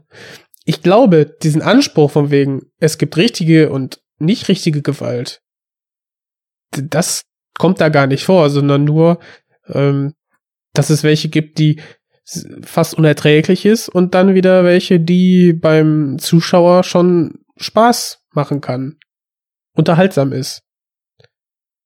Wir erörtern das irgendwann nochmal, wenn ich den Film auch nochmal gesehen habe und das Ganze noch besser vor Augen habe. Nee, aber das, das ist diese, das ist ja diese, diese Grund, ähm, dieser Grundvorwurf, den Tarantino sich ja immer wieder gegenüber sieht, ne? Dass er dann, äh, ja, Gewalt ist, ist nicht gut und bla bla, die sind ja sehr, sehr gewalttätig. Und du hast ja auch gerade ja gesagt, dass, dass bei Glorious Bastards sich das etwas anders verhält. Mm, ja, aber ich fand, allein, dass es dieses Spannungsfeld gibt zwischen eben dieser Gewalt, die unerträglich ist und die, die unterhaltsam ist. Das fand ich da nicht immer ganz interessant. Ja. Ich würde auch jetzt auf jeden Fall nicht Tarantino als einen der Regisseure aufführen, wo ich das insgesamt sehr problematisch finde. Äh, ich hatte ihn jetzt so als Beispiel angeführt, weil ich weiß nicht, wie ich drauf kam, aber ich glaube, dass das schon mm. quasi so zur, zur standardmäßigen Fingerübung geworden ist, egal ob es reinpasst oder nicht. Äh, ich habe ja viel mehr Probleme so mit der Offscreen-Gewalt in irgendwelchen totalen Mainstream-Blockbustern, wo halt einfach ja. total unreflektiert es klar ist, dass einfach alle Feinde weggeholzt werden. Natürlich spritzt kein Tropfen Blut. Natürlich man äh, sieht, sieht man nicht, wie irgendwer zerfetzt wird. Aber im Grunde genommen ist trotzdem halt, also bei James Bond ist es halt ganz schlimm so, aber irgendwie hey, tendenziell. Nicht James. Bei, bei, bei, bei Marvel haben sie jetzt dann halt Menschen so, durch okay. irgendwelche, irgendwelche komischen Schergen, die jetzt nicht mehr menschlich sind, aber trotzdem halt auch einfach alle weggeholzt werden, ersetzt.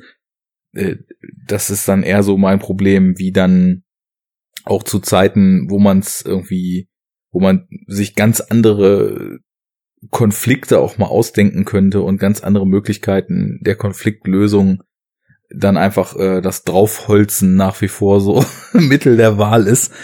Aber naja, ähm, da kommen wir bestimmt dann irgendwann anders auch nochmal zu. Jetzt äh, würde ich vielleicht. Da kommen wir drauf, weil die Opfer von Gewaltverbrechen, die haben ja dann ja auch immer die die Möglichkeit, dann auf Actionfilme draufzuhauen. So kamen wir ja drauf, dass sich quasi Menschen, die ähm, sich benachteiligt fühlen, dann ähm, schnell oder dass es Menschen gibt, die sich dann von gewissen Darstellungsweisen in Filmen dann angegriffen fühlen. Genau. Und jetzt stell dir mal das vor. Kann man, das kann man denen nicht nehmen, so, aber ja, was genau. soll ich mir vorstellen? Jetzt stell dir mal vor, nachdem wir jetzt kurz über Split gesprochen haben, wie man das im Roundup halt so macht, ähm, jetzt stell dir mal vor, du wurdest mal zu Hause von irgendwelchen fiesen Verbrechern überfallen, wurdest an dein Bett gefesselt, wurdest misshandelt und dann kommt jemand mit einer DVD vorbei und sagt, du, ich hab hier einen schönen Film für einen Abend mitgebracht, lass uns doch mal High Tension gucken. Ja, was machst du dann? Es ist schwer, es ist schwer. Sie ist sehr schwer. So, ein kleiner Test. Den du mir hier äh, unterjubelst. Ich würde sagen. No problemo. lass, läuft, lass ja. jucken, Kumpel. ja, ich, das ist, ja, in solchen Situationen, ähm, weil ich ja schon weiß, was in dem Film passiert, ist es eine sehr schwierige Situation in dem Moment und ich glaube, dass gerade Opfer von Gewaltverbrechen dass man dann schon Probleme hat mit äh, Gewalterstellung, die dann dem eigenen Trauma, was man halt zwangsweise davonträgt, ähm, was denen dann sehr nahe kommt, dass man einfach ein Problem damit hat, weil eben der Realitätsbezug, den man dann selber hat, dass der unmittelbar hergestellt wird und dass du dann so schnell negatives Gefühl hast und im schlimmsten Fall in dieses Trauma zurückfällst, dass du sowas nicht mehr angucken kannst. Auf jeden Fall. Und das würde ich definitiv auch ernster nehmen als die Bedenken, die wir jetzt eben in Split so geäußert hatten. Weil ja. da sind natürlich solche Filme und ich habe ja jetzt eben nicht ohne Grund High Tension angesprochen, weil das war ja auch einer der Vertreter, Vertreter die ich mir im Horror Oktober jetzt nochmal genehmigt hatte. Ähm, Was für eine Überleitung. wunderprächtig. äh, das, also gerade Ter Terrorkino von dem Schlage ist natürlich äh, extrem daran interessiert, selbst für jemanden, der sowas glücklicherweise nicht erleben musste, kaum auszuhaltende Gewaltakte darzustellen. Und ich glaube, es wird ja auch mittlerweile immer gängiger, wenn ich das so richtig mitbekommen habe. Im Mainstream-Kino nicht, aber in so gewissen Strömungen, dass eben Filme auch so mit Trigger Warnings versehen werden, weil Ach, ja, also zumindest was so exzessive Vergewaltigungsszenen und äh, extreme Gewaltakte betrifft.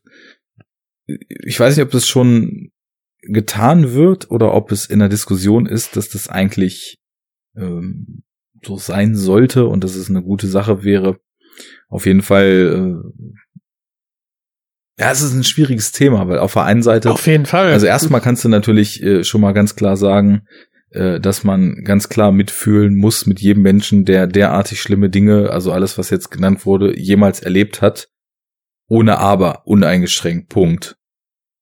Und äh, man sollte, man sollte, aber Empathie kann man jetzt schlecht verpflichtend einführen, ne?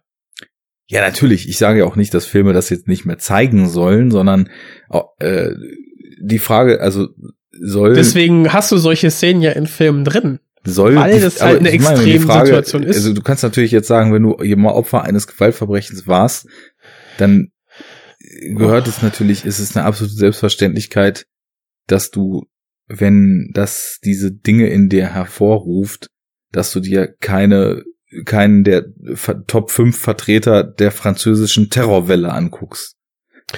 Genau, Weil richtig, aber es gibt ja sowas wie Medienkompetenz. Und man kann schlecht den Regisseur dann dafür verantwortlich machen, dass man das gezeigt bekommt.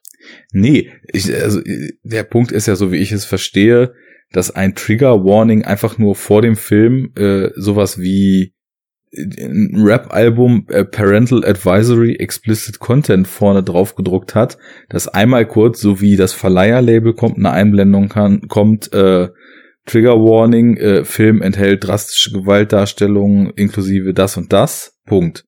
Und mhm. äh, wenn du entsprechend weißt, dass das Dinge sind, die du aus welchem Grund auch immer nicht verkraften kannst, dann kannst du halt dann noch entscheiden, gebe ich mir das jetzt oder äh, drehe ich mich auf dem Hacken um und äh, gehe 180 Grad in die andere Richtung, geschweige denn äh, ja. oder drücke die Austaste halt. Und ähm, das ist jetzt was, da würde sich halt niemand einen Zacken außer Krone brechen. Ich stell mir gerade vor, wie man unterwegs dann vielleicht einen Film guckt aus dem Laptop und dann kommt dieses Trigger Warning, dann drückt man auf Pause, steht auf und geht einfach an das andere Ende des Zugs. lässt Ein den Laptop, Laptop aber da stehen. nee, ähm, ja, wenn wenn ich Opfer eines Gewaltverbrechens äh, geworden wäre und ich äh, dann solche Filme schaue, dann liegt es in meiner Verantwortung, dass ich äh, echte Probleme davon tragen könnte. So. Aber du hast es ja gerade ähm, was noch aufgebracht, und zwar, wenn man, wenn man es quasi vorher nicht weiß, selbst jemand, der, ähm, sag ich mal, medienkompetent ist, sich aber nicht komplett vorher gespoilert hat. Das ist ähm, nämlich der Punkt. Und dann hast du plötzlich, ne, du weißt, okay, der Gewalt spielt in diesem Film eine große Rolle, aber dann hast du eine Vergewaltigungsszene, du wurdest selber vergewaltigt von vor, was weiß ich, x Monaten und ja, das löst dann in dir etwas aus, ne? Ja, klar. Und da ist natürlich dann eben auch so die Sache, du kannst äh, nicht durch Medienkompetenz sowas bis ins Letzte halt abdecken. Nee. Sondern äh, du kannst, also du kannst dich natürlich informieren, was sehe ich. Das machen manche Leute, manche Leute machen das auch nicht. Und ich weiß glücklicherweise nicht aus eigener Erfahrung, wie es ist, wenn man in welche Richtung auch immer psychologisch irgendwie fragil unterwegs ist. Also dass es einfach Dinge gibt, die etwas mit einem machen können, wenn man sie vorgesetzt bekommt. Das weiß ich zum Glück nicht. Dementsprechend habe ich mir noch nie bei irgendwelchen Filmen Gedanken gemacht, ob ich da Dinge sehen könnte, die ich nicht sehen will, beziehungsweise schon. Also sowas, ich weiß, dass ich Filme wie A Serbian Film oder so niemals sehen wollen will. Und nee, das muss ich mir auch nicht geben, genau. Das ist, das ist einfach was, das über die Dinge, die ich aufgeschnappt habe, weiß ich, das will ich niemals sehen und werde ich niemals sehen und Punkt. Ähm, aber gerade in Zeiten, wo extremste Spoilerphobie absolut salonfähig ist, ist es ja irgendwie trotz Trailern, die in der Regel so geraffte Versionen von zwei Dritteln oder mittlerweile sogar drei Viertel eines Films sind, ist es ja nicht auszuschließen, dass solche entscheidenden Dinge dich unter Umständen auch gar nicht erreichen, selbst wenn du vorher versuchst, dich über den Film zu informieren. So, und insofern ja. ähm, ist es also auch ein sehr, sehr interessanter Einstieg, den wir jetzt hier uns so zusammen gurken, aber insofern äh, wäre das natürlich auch eine Sache, die man machen könnte, weil es eben eine Einblendung von paar Sekunden vor einem Film ist, die mit dem Film an sich überhaupt nichts zu tun hat. Da braucht keine äh, Spio oder FSK eine Freigabe ablehnen und einen Verleih dazu zwingen, irgendwelche Sachen rauszuschneiden. Da braucht keiner irgendwas machen. Man könnte einfach sagen, das und das ist drin, deal with it or not. Und dann könnt ihr euch überlegen, ob ihr das sehen wollt oder nicht. So. Wie zum Beispiel Richtig. in High Tension. Warte, warte. Gut fände ich dann aber, wenn du dann solche Filme wirklich verschlagworten könntest oder müsstest oder es so gemacht wird. Und dann hast du ähm, jeder, der möchte, der nicht möchte, dass ähm, die und die Sachen in dem Film stattfinden, weil man, weil dieserjenige weiß, man reagiert da schlecht drauf. Du hast dann eine spezielle Suche, ne, dass du nur nach diesen Schlagworten gucken kannst und da weißt, okay, der Film ist nichts für mich. Das wäre ideal, weil sonst kennst du vielleicht den Trailer, dann liest du dir durch, was da im äh, Detail quasi stattfindet an den gewissen Schlagworten und dann kannst du ja schon sehr viel zusammenreimen. Das ist halt blöd. Dann ist der Filmgenuss, denke ich mal, schon gemildert, gemindert irgendwie. Ja, also ich will zum Beispiel auch im Vorfeld, obwohl ich auf Spoiler, glaube ich, weniger anfälliger bin als viele Menschen, Was daran liegt, dass mir, glaube ich, oft bei Filmen Handlungsverläufe weniger wichtig als Inszenierung, Figurenzeichnung, Atmosphäre und so weiter sind. Da bin ich weniger anfällig als viele, aber trotzdem will Ja, ich so sprechen wenig wir dann wissen. bei Wolfsnächte nochmal, ne? ja, äh, da können wir gerne Äh. gleich nochmal drüber sprechen. Jetzt aber erstmal zu High-Tension.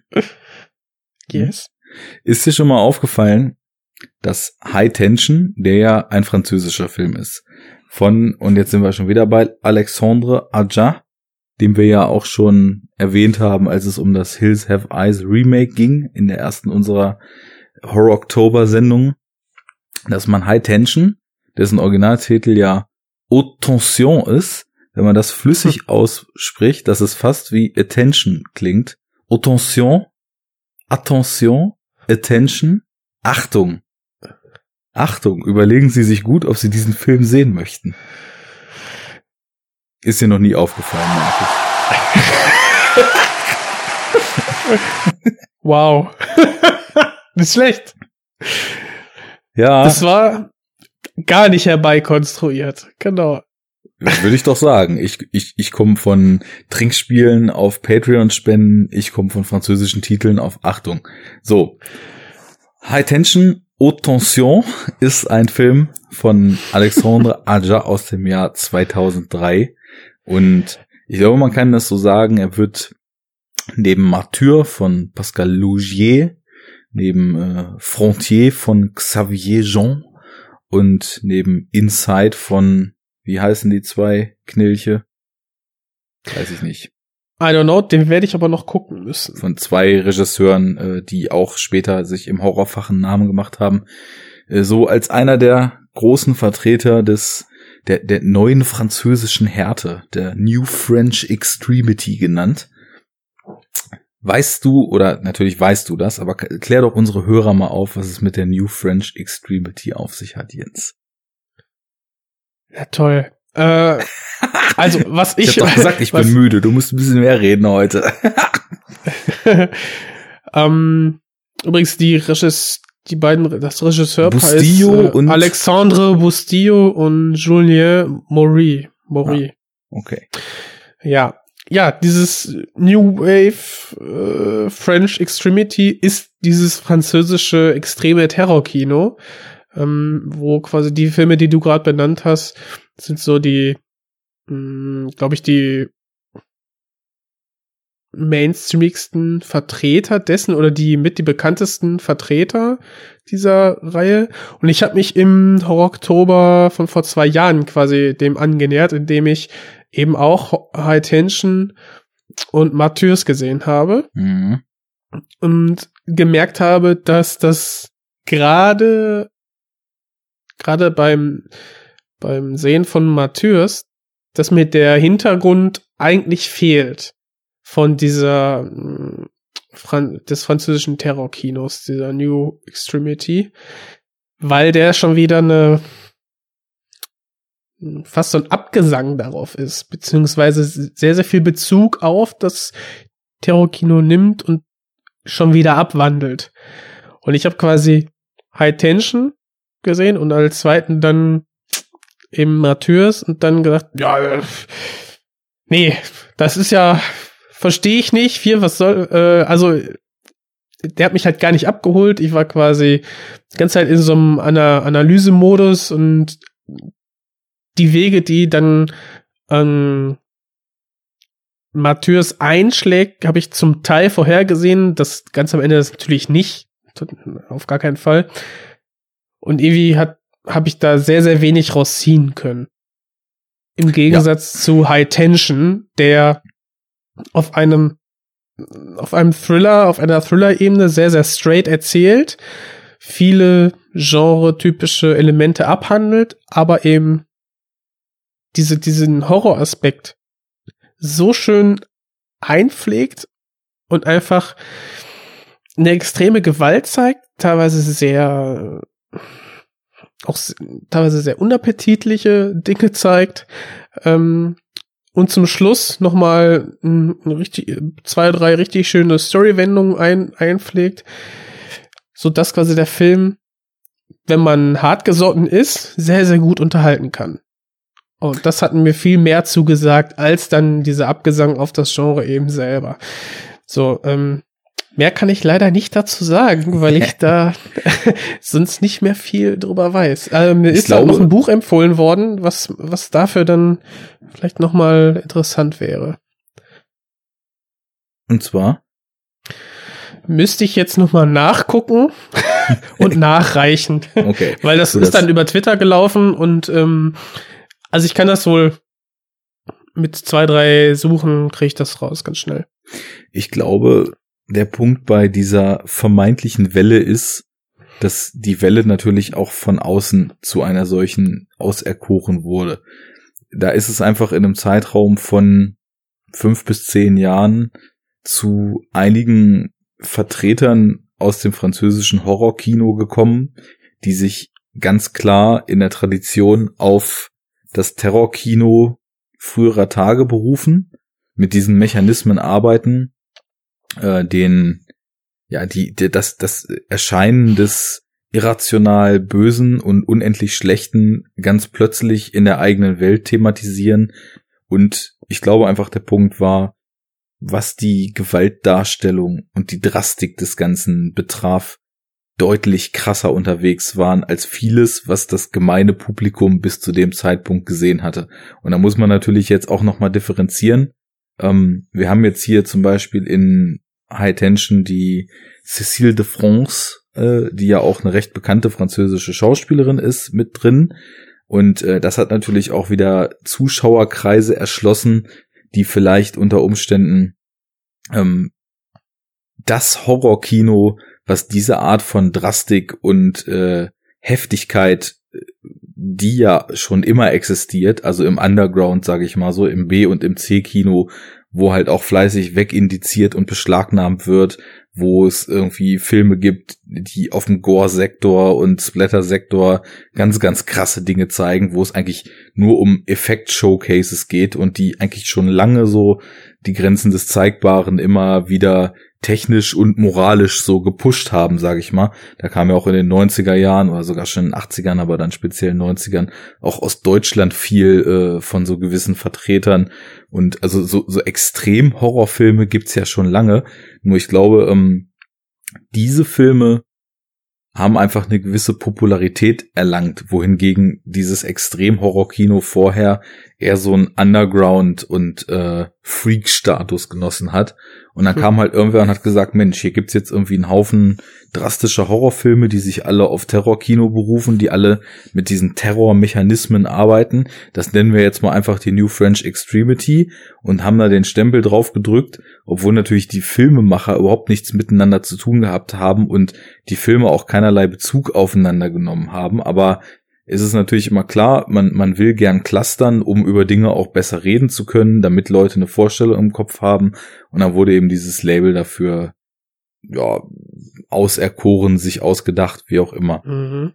Und äh, natürlich deckt das auch eine Bandbreite ab, weil äh, Filme wie Inside oder High Tension haben halt so den den Geist des klassischen Home Invasion Thrillers in sich erstmal, was vielleicht auch so der Punkt ist, wo du eben schon meintest, High Tension hat für dich auf so einer Thriller-Ebene erstmal total gut funktioniert, dass das eben auch recht bekannte und etablierte Mechanismen sind, wohingegen sowas wie Martyr dann ja in eine ganz andere Kerbe schlägt. Also der geht zwar auch als krasser Terrorfilm los, wandelt sich dann aber ja zu etwas, was man ja sehr schwer beschreiben kann, wo Ja. viele ja dieses Torture-Porn-Label gleich zücken.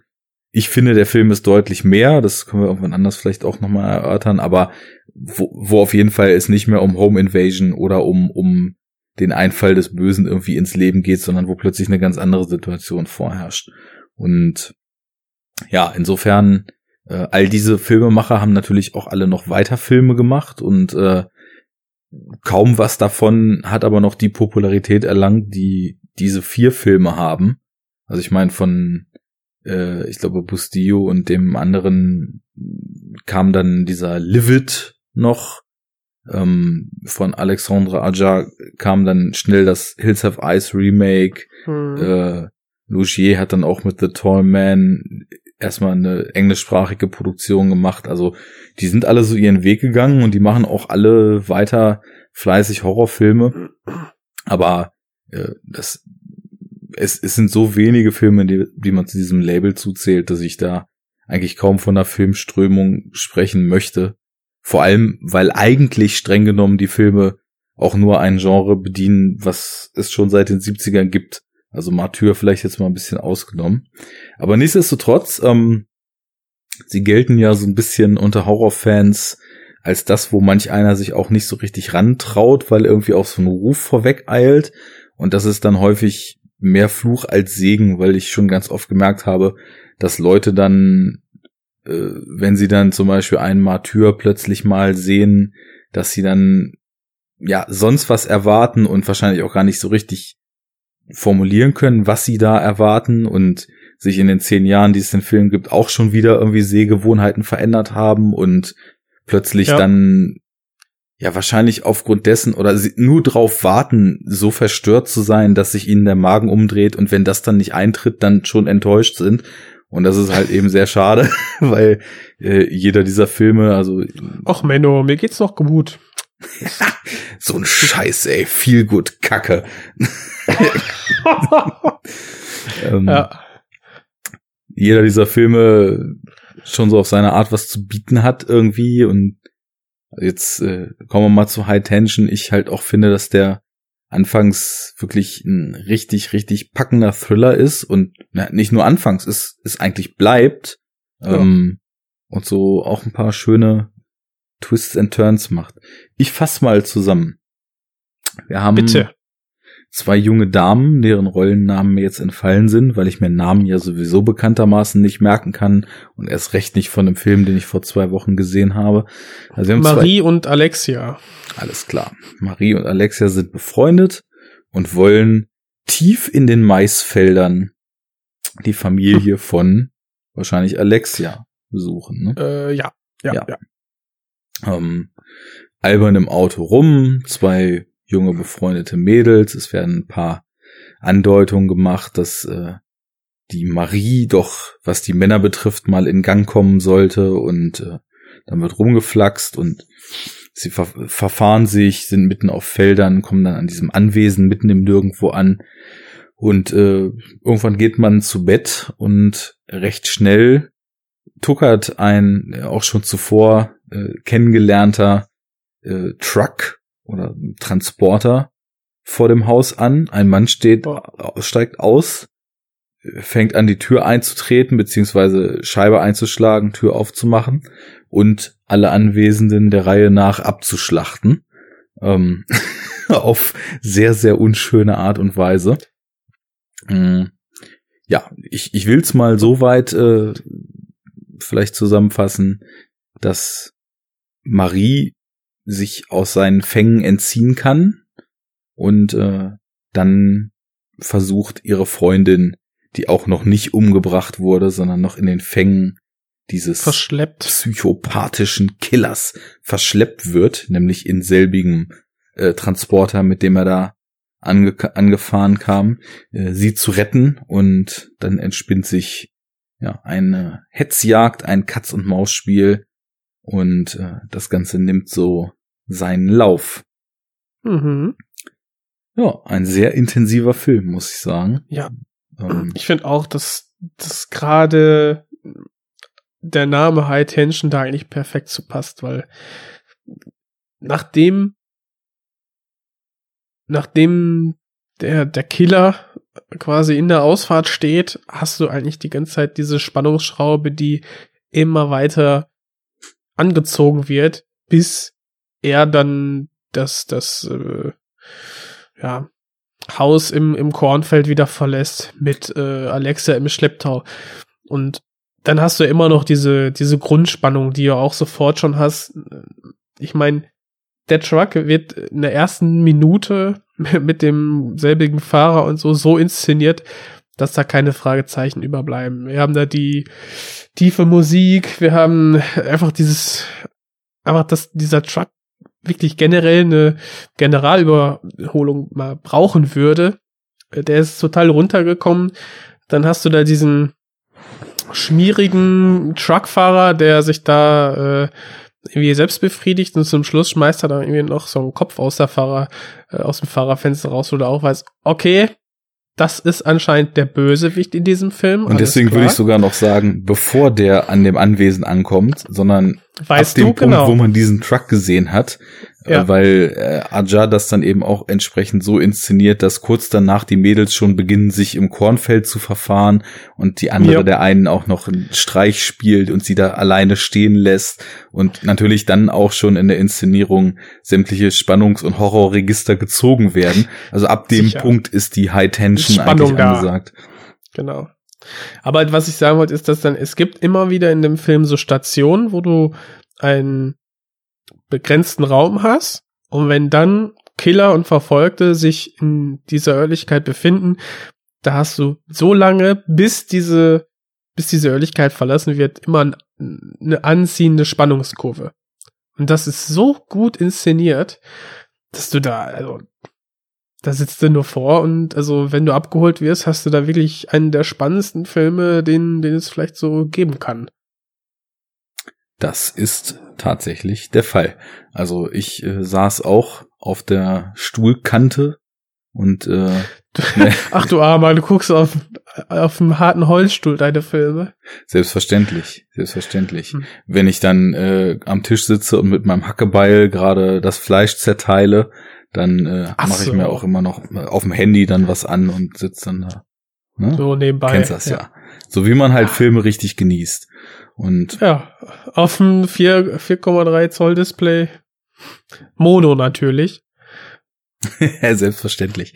Ähm, ich finde, was der Film eben schön macht, schön in Anführungsstrichen, ist, dass er in Momenten, wo man natürlich als geübter Horrorfilmgucker schon drauf geschult ist, was Heftiges zu erwarten, grundsätzlich noch mal zwei Schippen drauflädt. Also es geht schon los mit besagten amputierten Kopf, der da aus dem Ich Fenster. muss- Wir denken gerade an die Kommode, oder? Ja, ja, genau. Ja. Äh, ich wollte es so ein bisschen noch ein bisschen einleiten. Es geht schon los mit diesem abgeschnittenen Kopf, der da mal so ganz äh, zweckentfremdet im, im Cockpit dieses schwierigen Busses benutzt wird und dann sorglos auf den Feldweg entsorgt. Ähm, Ja, denn sonst? und als der Killer, gespielt übrigens von Franck Calfoun, der dann später ja auch selber als Director äh, in, in, in Erscheinung getreten ist und äh, unter anderem diesen P2 Schreie im Parkhaus und eben auch Alexandre Ajas Maniac mit Elijah Wood gemacht hat. Ähm, hier Ah. noch als Schauspieler unterwegs. Ähm, als der dann sich Zugriff, äh, äh, sich Zutritt zu dem Haus verschafft hat und das erste Familienmitglied unsanft von ihm ins Jenseits befördert wird. Da gibt es halt eine Szene, in der eben Von, vom Kopf samt Schmerzen befreit. Mhm. ja, so ein Ziehen Also- im Nacken plötzlich. Ne? Ja, wie, wie, wie hat er es noch gemacht? Der hat doch den Vater genommen und dann zwischen das, zwischen die Geländerstäbe der, der des Treppenhandlaufs. ja, da den Kopf gepackt, ne? durchgetreten und als er dann auf der anderen Seite rausguckte, mit Vollgas eine Kommode gegengeschoben, so dass eben nicht viel auf den Schultern übrig Ja. blieb. Und, und Ähm. jeder, jeder Film würde dann, da wird's dann Knack machen oder so, vielleicht ein bisschen Blut aus der Nase kommen, aber hier nicht. Hier Nee. explodiert der Kopf. Der geht schon all in, was eben auch so die Splatter-Effekte betrifft. Und das ist eben auch ein, eine Tendenz, die behält der Film dann auch bei. Also wir haben halt wirklich viele Szenen, die extrem drastisch sind dann, in der eben Menschen wahlweise malträtiert oder umgebracht werden. Und das Ganze schärft natürlich einfach die Stakes, die dann eben im Raum stehen. Also dadurch, dass wir das eben sehen, wir haben, äh, es, ich finde die Erzählperspektive ganz interessant. Wir haben nämlich äh, oft so die subjektive Sicht von Marie, dann aber auch, wenn es notwendig ist, quasi so einen allwissenden Erzähler, der eben auch in anderen Räumen unterwegs ist. Und Genau. später wird halt ein Schuh draus, wie dieses was man auch eigentlich auf ersten, also auf ersten Blick als erzählerischen Fusch, weil eben keine klare Erzählperspektive etabliert ist, äh, kritisieren könnte, wird dann eben später auch ein Schuh draus, warum das so ganz gut Sinn macht. Genau, aber um, ich finde, den Allwissenerzähler hat man ja häufiger, also von daher passt das halt. Und Marie, äh, ich meine, Marie in den Fokus zu nehmen und halt den, den Killer, das ist halt, äh, passt halt, wenn du halt diesen übernatürlichen Killer hast, der dann zwei Mädels verfolgt und Marie dann diejenige ist, die ihre Freundin da befreien will, ne? Ja, ja, also, klar. Und wir müssen ja eben auch entsprechend äh, sehen, was quasi unsere Protagonistin, wenn sie denn die Situation nicht meistert, erwarten könnte. Richtig. Und äh, da werden definitiv keine Gefangenen gemacht, im wahrsten Sinne des Wortes.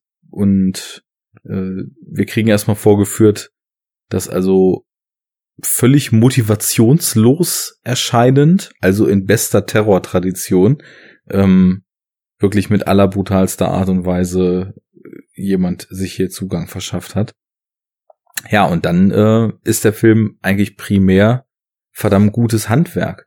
Also das bisschen Backstory, was wir kriegen, passt, glaube ich, auf einen DIN A4-Zettel vielleicht. Äh, was Bierdeckel. Die, ja, wenn, ich wollte es ein bisschen wohlwollender ausdrücken, aber es kann auch der sprichwörtliche Bierdeckel sein, keine Frage.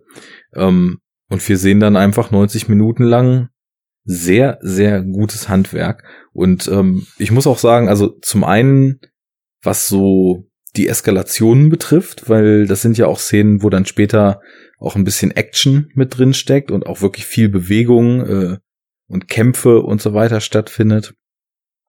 Und auf der anderen Seite halt eben bis zum Zerbersten äh, gespannte Suspense-Momente, wo man einfach ja auf den auf den äh, Fingernägeln kaut und eigentlich gar nicht wagt zu atmen, weil es mhm. dadurch, dass wir eben wissen, dass jeder jede kleinste Bewegung hier absolut fatale Folgen haben kann, ist es natürlich extrem spannend äh, so zu sehen, wie Marie immer so ganz knapp dran vorbeischrammt. Ähm. Dann, dann hast du da inszeniert diesen übermenschlichen Killer, den gesichtslosen, äh, bestialischen Mörder und einfach dann Marie, die wie du schon sagtest, also du hast jetzt gesagt, äh, dass das eine sehr, sehr bekannte französische Schauspielerin ist. Und gut, wenn man es jetzt nicht weiß, wird man sagen, die spielt das richtig gut. Also die, die Angst und die Panik, das siehst du ihr von der ersten Sekunde, nimmst dir das ab und du leidest einfach mit. Ne, sie versucht sich dann im Haus zu verstecken und alles und ähm, irgendwie kommt dieser Killer dann halt doch noch irgendwie auf ihre Fährte, merkt, kommt aber nicht ihr nicht hinterher und irgendwann Planänderung, er verschleppt die Freundin und ist weg. Das ist schon, ja, richtig gut. Da denkt man auch als äh, geübter Zuschauer des äh, Home Invasion Kinos dann, na gut, sie versteckt jetzt hier und da und dann findet der Killer sie oder so. Nein, sie macht das schon also sie begeht jetzt nicht die typischen Fehler und versucht auch Spuren zu verwischen, aber der gesichtslose Killer ist nicht kopflos oder hat auf jeden Fall auch Grips. Und das gefiel mir daran sehr gut. Ja, auf jeden Fall. Ähm, ich bin gerade noch am Rätseln gewesen, ob ich da vielleicht mich ein bisschen weit aus dem Fenster gelehnt habe, was die Popularität von Cécile de France zu dem Zeitpunkt betraf, weil ich weiß, dass sie ah, halt okay. diese sehr bekannte, mh, hm, fluffig leichte Coming-of-Age-Komödie ähm, L'Auberge Espagnol, falls dir das was sagt. Da gibt's drei ja. Teile von. Äh, das also der hat auch immer Romain Dury, der ja auch so ein sehr, oder Dury, der ja auch so ein sehr bekannter französischer Schauspieler ist, da auch immer mitgespielt. Ähm, ist ein internationaler Cast. Kelly Rayleigh ist auch dabei, die man ja zum Beispiel, oh. äh, wo wir gerade im Terrorfach unterwegs sind, aus Eden Lake kennt. Ähm, das sind äh, total nette Filme einfach, ne? Also so vor allem L'Auberge Espagnol und dann der dritte Teil, wo es nur noch um Romain Dury und äh, Kelly Rayleigh dann in New York geht. Ähm, ich mag die sehr gern so als äh, so, so, so nette Plätscherfilme, die aber nicht so ganz doof sind und die irgendwie, ich glaube, so, so viel den Geist transportieren, den vielleicht viele Leute so in ihrer Studienzeit irgendwie gehabt haben, mit mal Auslandssemester machen und Welt entdecken und all so ein Kram. Und äh, da war auf jeden Fall Cécile de France dabei und der kam auch vor High Tension raus, aber ich glaube, es war so ihre erste große Rolle.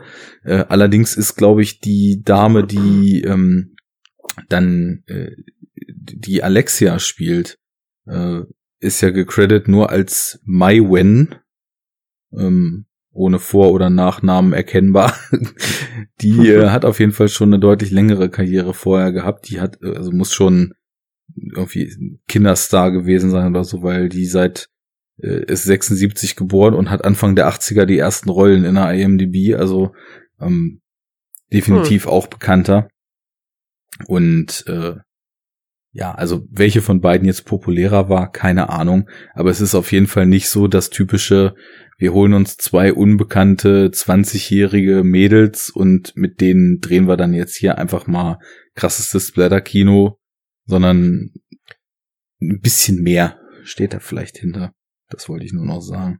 Zumindest schauspielerisch kann sie sehr gut überzeugen, ja. ja. Und was du meinst, was das Verhalten betrifft, definitiv. Also wir haben auch so verschiedene Tropes, mit denen dann auch schon gut gespielt wird, aber gerade so diese Sachen wie im Badezimmer mit dem mit dem Wegwischen und so weiter, das das fand ich total stark, wie sie dann äh, ja. eben versucht so zu tun, als sei sie gar nicht da und dann richtig weit denkt, aber den den allerletzten Gedanken dann doch nicht hat mhm. und äh, wie das eben auch mit dem mit dem Schrank dann später so eingefädelt wird und die Geschichte in, in der öffentlichen Toilette, als sie dann gar nicht mehr in dem Haus sind. Also da, ähm, sie, ist, sie ver verhält sich äh, clever genug, als dass man sich, äh, als dass man irgendwie so diese typischen äh, Handlungskriterien vom Horrorfilm kritisieren könnte.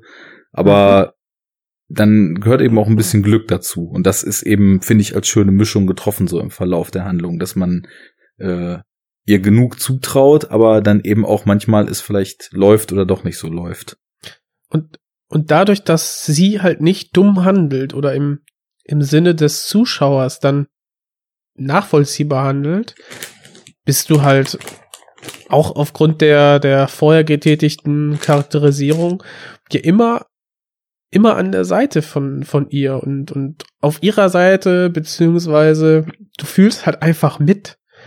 Und die Situation ist, so schrecklich sie für sie ist, du versetzt dich sofort in ihre Lage und denkst auch, oh mein, wie würde ich jetzt handeln? Wie würde ich da rauskommen? Das ist ja super schlimm hier und du bist halt, ja, die ganze Lauflänge des Films bist du einfach gefesselt und, und fieberst mit dir mit.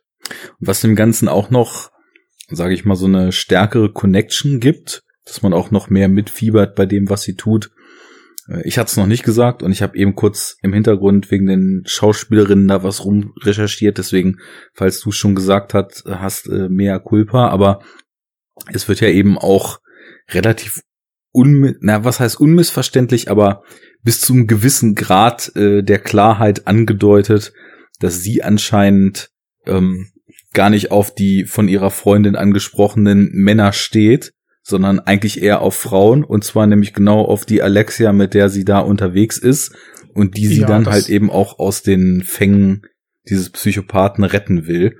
Und ja. insofern ist das so als unterschwellige Charakterisierung und als unterschwelliger Antrieb auch noch mal ganz gut, dass sie eben, dass es nicht nur Freundschaft ist, sondern noch ein bisschen mehr für die sie sich dann ja auch in Lebensgefahr begibt und dann aber halt auch eben wieder ein bisschen Pech hat, weil eigentlich will sie Alexia ja nur aus dem Auto befreien und plötzlich ist dann die Tür zu und es geht los. Also wieder richtig gedacht und dann äh, so das finale kleine bisschen für die Umsetzung des Plans fehlt dann. Aber das hat für mich dann eben auch als Motivation äh, ja zweckdienlich würde ein bisschen despektierlich klingen, aber einen guten Zweck schon erfüllt, um äh, auch noch mehr bei ihren Handlungen zu sein und sie zu verstehen. Ist glaubwürdig, glaubwürdig, ja. ja. ja. Genau. Und ja, ich glaube, das wird ja relativ schnell klar. Das ist unmittelbar, bevor der Mörder da äh, ins Landhaus ein, im Landhaus eintrifft, sieht ähm, sie ihre Freundin da unter der Dusche. Von und außen. schielt darüber. Und dann Genau. gibt's Geht einen sie schönen, nach oben? Äh, gibt's einen Geht sie schönen nach Moment. oben? Wer jetzt? Ich, du, ich, du, ich, du, ich, du, ich, du? Ist dein Film. Ich du? Hau raus. Nee, ich hab Sorry. nichts gesagt. Ja, ich auch nicht. Äh, Dann gibt's einen schönen Moment des äh, musikalischen Erzählens. Ich mag das immer total gern, wenn Aussagen über den Verlauf der Handlung oder über das Innenleben von Figuren über die entsprechend gewählten Songs oder Songtexte gemacht werden.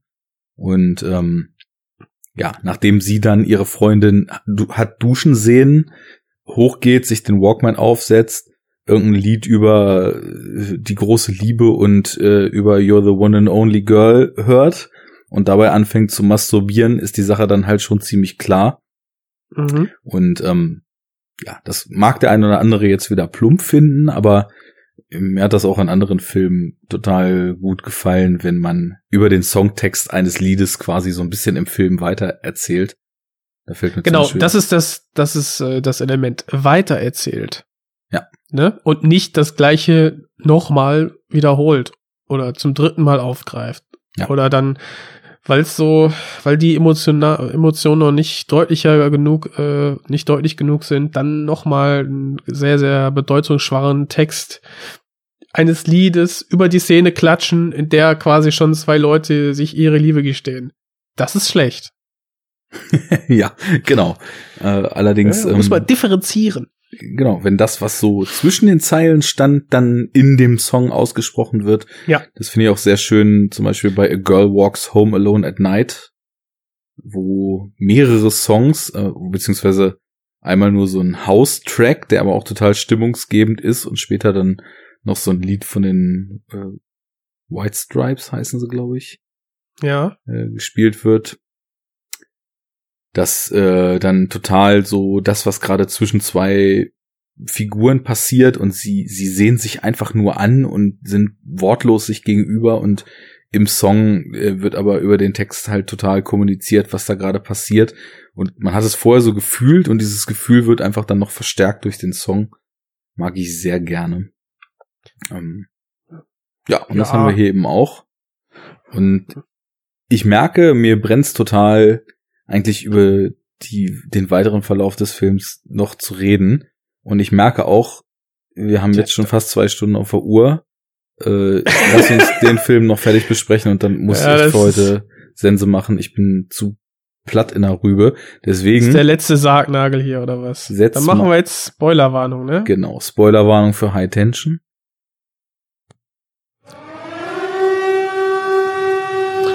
Für Fabi die Silent Hill Sirene. Na gut, dann können wir uns ja erstmal drei Minuten zurücklehnen.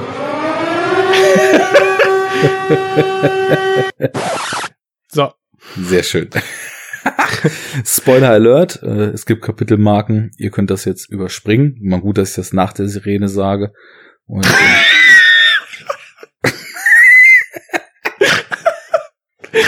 ja, ach ja. Egal. Wir haben, wir, Wir haben aber sehr kluge box. Zuschau äh, Zuhörer und ähm, die haben es gerade schon mitbekommen und werden natürlich in die Kapitelmarken gucken. So. Ja, ähm, ich hatte es ja vorhin schon gesagt, auch das mit der Erzählperspektive und so weiter, da wird dann später ein Schuh draus. Ähm, Mhm. ich äh, war so ein bisschen ambivalent zu diesem Twist gestimmt. Ähm, Ach, Ding, wusstest, nee, wusstest du den? Also du hast den ja jetzt zum zweiten Mal geguckt, aber hattest so kaum Erinnerungen. Kanntest du denn noch den Twist? wie, wie gesagt, ich, äh, also hatte ich im Vorgespräch, glaube ich, schon gesagt, ähm, ich habe den Twist absolut nicht mehr auf dem Schirm gehabt. Hm. Ich habe irgendwann geahnt, dass irgendwas da nicht so sein kann. Ähm, aber das war's dann auch schon. Also Something strange in the neighborhood. in the neighborhood and in the deepest woods. Who you gonna call? The Hi, Switchblade. ja, also der Film hat ja übrigens auch den äh, komplett dämlichen UK-Verleihtitel Switchblade Romance. Ah, Okay.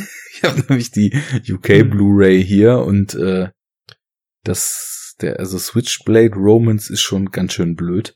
Aber Ja, ist vielleicht auch wieder so eine Titelanspielung auf etwas, was wir jetzt nicht kennen. Vielleicht ist er doch irgendwie lustig, ne? Aber hm.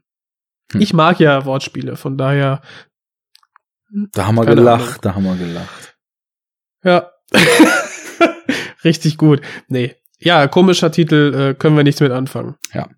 Aber ähm, also wie gesagt, ich- mir kamen am Anfang Dinge sehr bekannt vor, so die Kommode, die hatte ich irgendwie nicht vergessen und äh, ich vermute, dass ich den irgendwie damals dann mal so als zweiten oder dritten Film am Abend mal nur halb gesehen hatte und dann hat irgendwer den Film in der Videothek zurückgebracht oder so, keine Ahnung.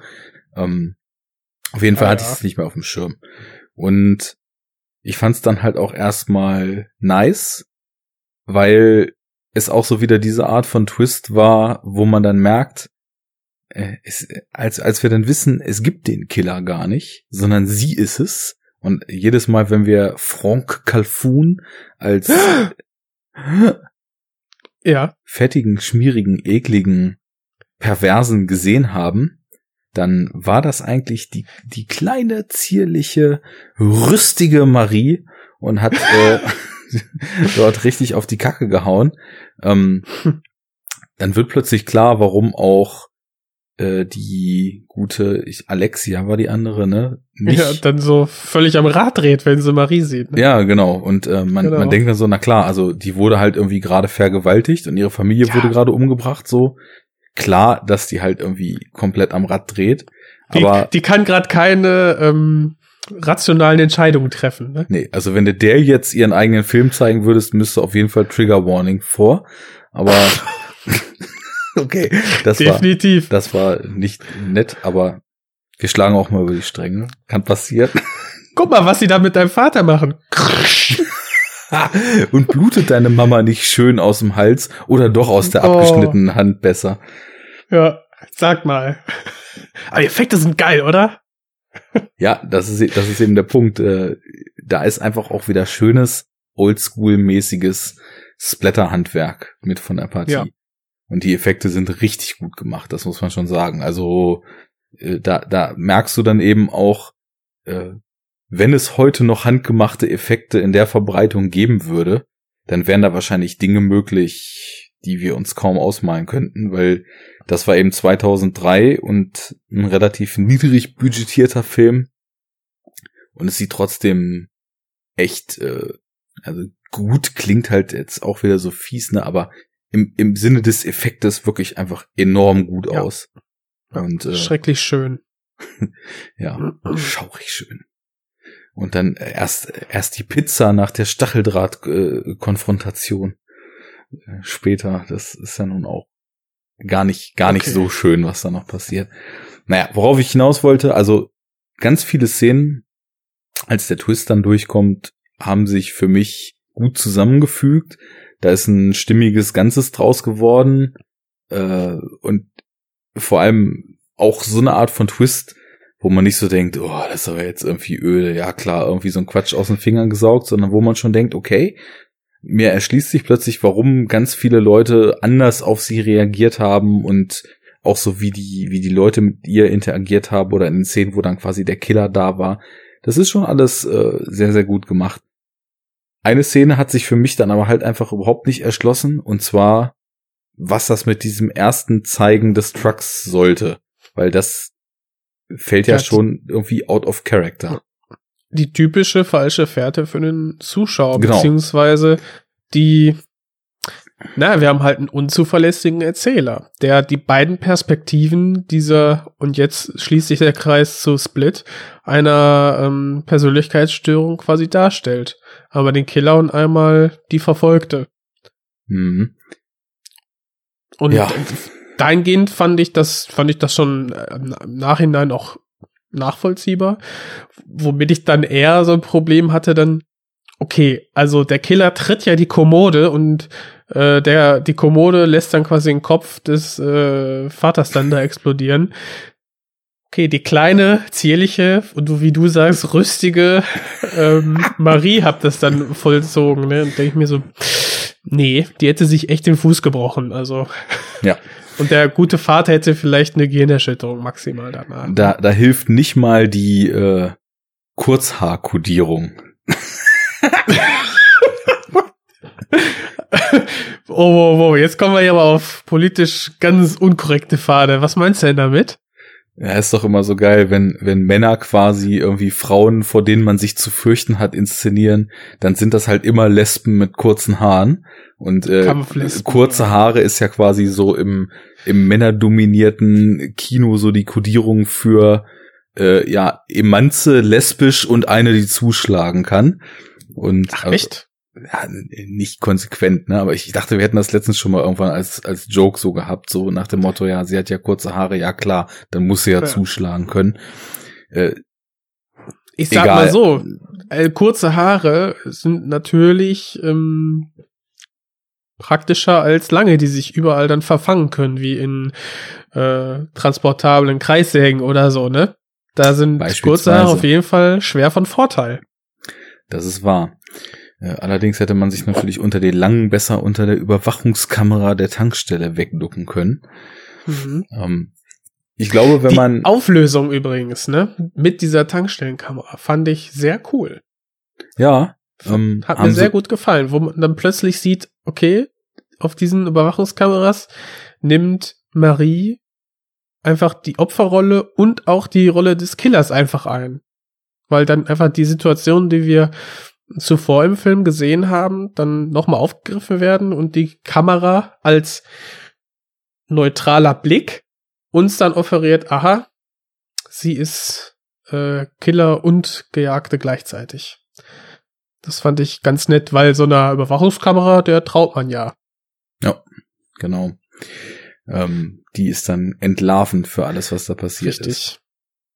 Thema Entlarven, wenn man das Ganze jetzt wirklich rational durchdenken würde, ich Mhm. glaube, es geht halt nicht so gut auf wie diverse Filme, die mit einem krassen äh, gespaltener Persönlichkeitstwist arbeiten und dann im Endeffekt, äh, wenn man dann zurückgeht und guckt, wie funktioniert das alles, äh, wer kann wann wo gewesen sein, was steht wann wem zur Verfügung, weiß nicht. Also sie fahren da zu zweit mit dem Auto hin, dann hat sie den Truck, dann später verfolgt sie im Mustang diesen Truck, aber welches Auto fährt sie denn nun eigentlich? Und äh, Ja, denn, ja, ähm, wir nehmen die Verfolgerperspektive ein, aber letztendlich muss sie ja vorne sitzen und den Truck fahren, ne? insofern kann sich ja kein Mustang überschlagen haben. Ähm, ich weiß dann auch gar nicht, ob das überschlagene Auto überhaupt noch da ist, als sie dann irgendwann äh, die Alexia dort befreien will und dann plötzlich auch die nur schreit, äh, hau ab, äh, fass mir nicht an und äh, Marie die Welt plötzlich nicht mehr versteht. Hm. Ähm, also da sind so verschiedenste Dinge, Ah, mir fällt gerade ein, dieses, dieses Ding der, der gespaltenen Persönlichkeit, wo der Entführer und Opfer oder wo Entführer ähm, gekoppelt ist von einer anderen Person. Moment, ich habe doch bei, bei Split gesagt, ne, so die Idee eines einer gespaltenen Persönlichkeit, die entführt und wo die andere Person das nicht weiß, ist ja sehr reizvoll und genau das haben wir hier ja. Ja, es ist auch, äh, ist auch jetzt gerade erst so, als wir da so 10, 15 Minuten über High Tension geredet haben, bewusst aufgefallen, dass das jetzt genau Passt der nächste perfekt, Film ne? ist, der in die Kerbe schlägt. Wie die Faust aufs Auge. Ja, aber ich, aber ich habe ja schließlich auch bei Unbreakable nicht gemerkt, dass es eine Origin Story ist. Also, mir ist nichts zuzutrauen. Lel. äh, lauscht meinem Gelalle und erfreut euch daran, dass auch ohne graue Zellen hinter der Kauleiste irgendwas aus meinem Mund kommt. Oh, jetzt aber, jetzt stellen wir das Licht aber unter den Scheffel, ne? Ja, man muss sich auch mal ein bisschen kleiner machen. Nicht immer nur mit gesch geschwollener Brust rausgehen und sagen, meine Podcasts sind die geilsten. Äh, warte, warte, warte. Halt, stopp! Das bleibt alles so, wie es hier ist. Und es wird hier, hier nicht dran rütteln. Egal, ob du hier bist und nicht. So, So. der Podcast ist geil. Ja, auch wenn ich das Gefühl habe, ich schwafel jetzt schon wirklich relativ zusammenhangsfreie Dinge vor mich hin, weil mir äh, Ja, aber die die Frage ist ja, ähm, hat der Twist sozusagen funktioniert oder hat er dir den Film kaputt gemacht? Das ist ja so das Interessanteste eigentlich. Das haben wir ja bei ne? Freddy Eddy schon letztens diskutiert. Ähm, Ja, müssen wir jetzt auch nicht mehr. Oder? Ja, müssen wir jetzt auch nicht mehr, ne? So. Ciao. Nee, nee, nee, aber äh, ich fand es eben auch witzig, weil ich habe mich eben genau das auch gefragt. Und das hat er definitiv nicht, sondern es ist einfach so diese Art von Twist, der man viel mh, filmische Freiräume zugestehen muss, wenn man dann den Anfang des Films quasi so durchdenkt. So diese, und das habe ich auch bei Freddy Eddy schon gesagt, so gucke ich Filme halt auch nicht, aber diese ganzen Fragen, die ich eben gestellt habe, welches Auto denn eigentlich, wo kommt der Truck her, was soll die Einstellung am Anfang, äh, was soll dies, was soll das, da, da kommst du nicht richtig auf einen klaren Nenner, so dass das dann eben wirklich realistisch gezeigt ist und dass man das rational begreifen kann, was da nun Mhm. genau passiert, sondern das ist halt alles schon so als Verwirrspiel für den Zuschauer gedacht, aber das hat's Durch- mir nicht verhagelt, sondern es war halt Nee. so ein Wow-Effekt und äh, manches erschien dann in minimal anderem Licht, aber vor allem war es halt so äh, ein, ein schöner, eine schöne logische Fortführung und ein Spiel dessen, damit wie der Film ja auch eröffnet, weil es hatte ich ja auch gar nicht gesagt, der Film eröffnet halt damit, dass Marie Blut äh, beschmiert durch den Wald läuft und fast von einem Auto angefahren wird und dann anscheinend verfolgt wird und dann geht die eigentliche Story los und das sehen wir dann am Ende ja nochmal gespiegelt.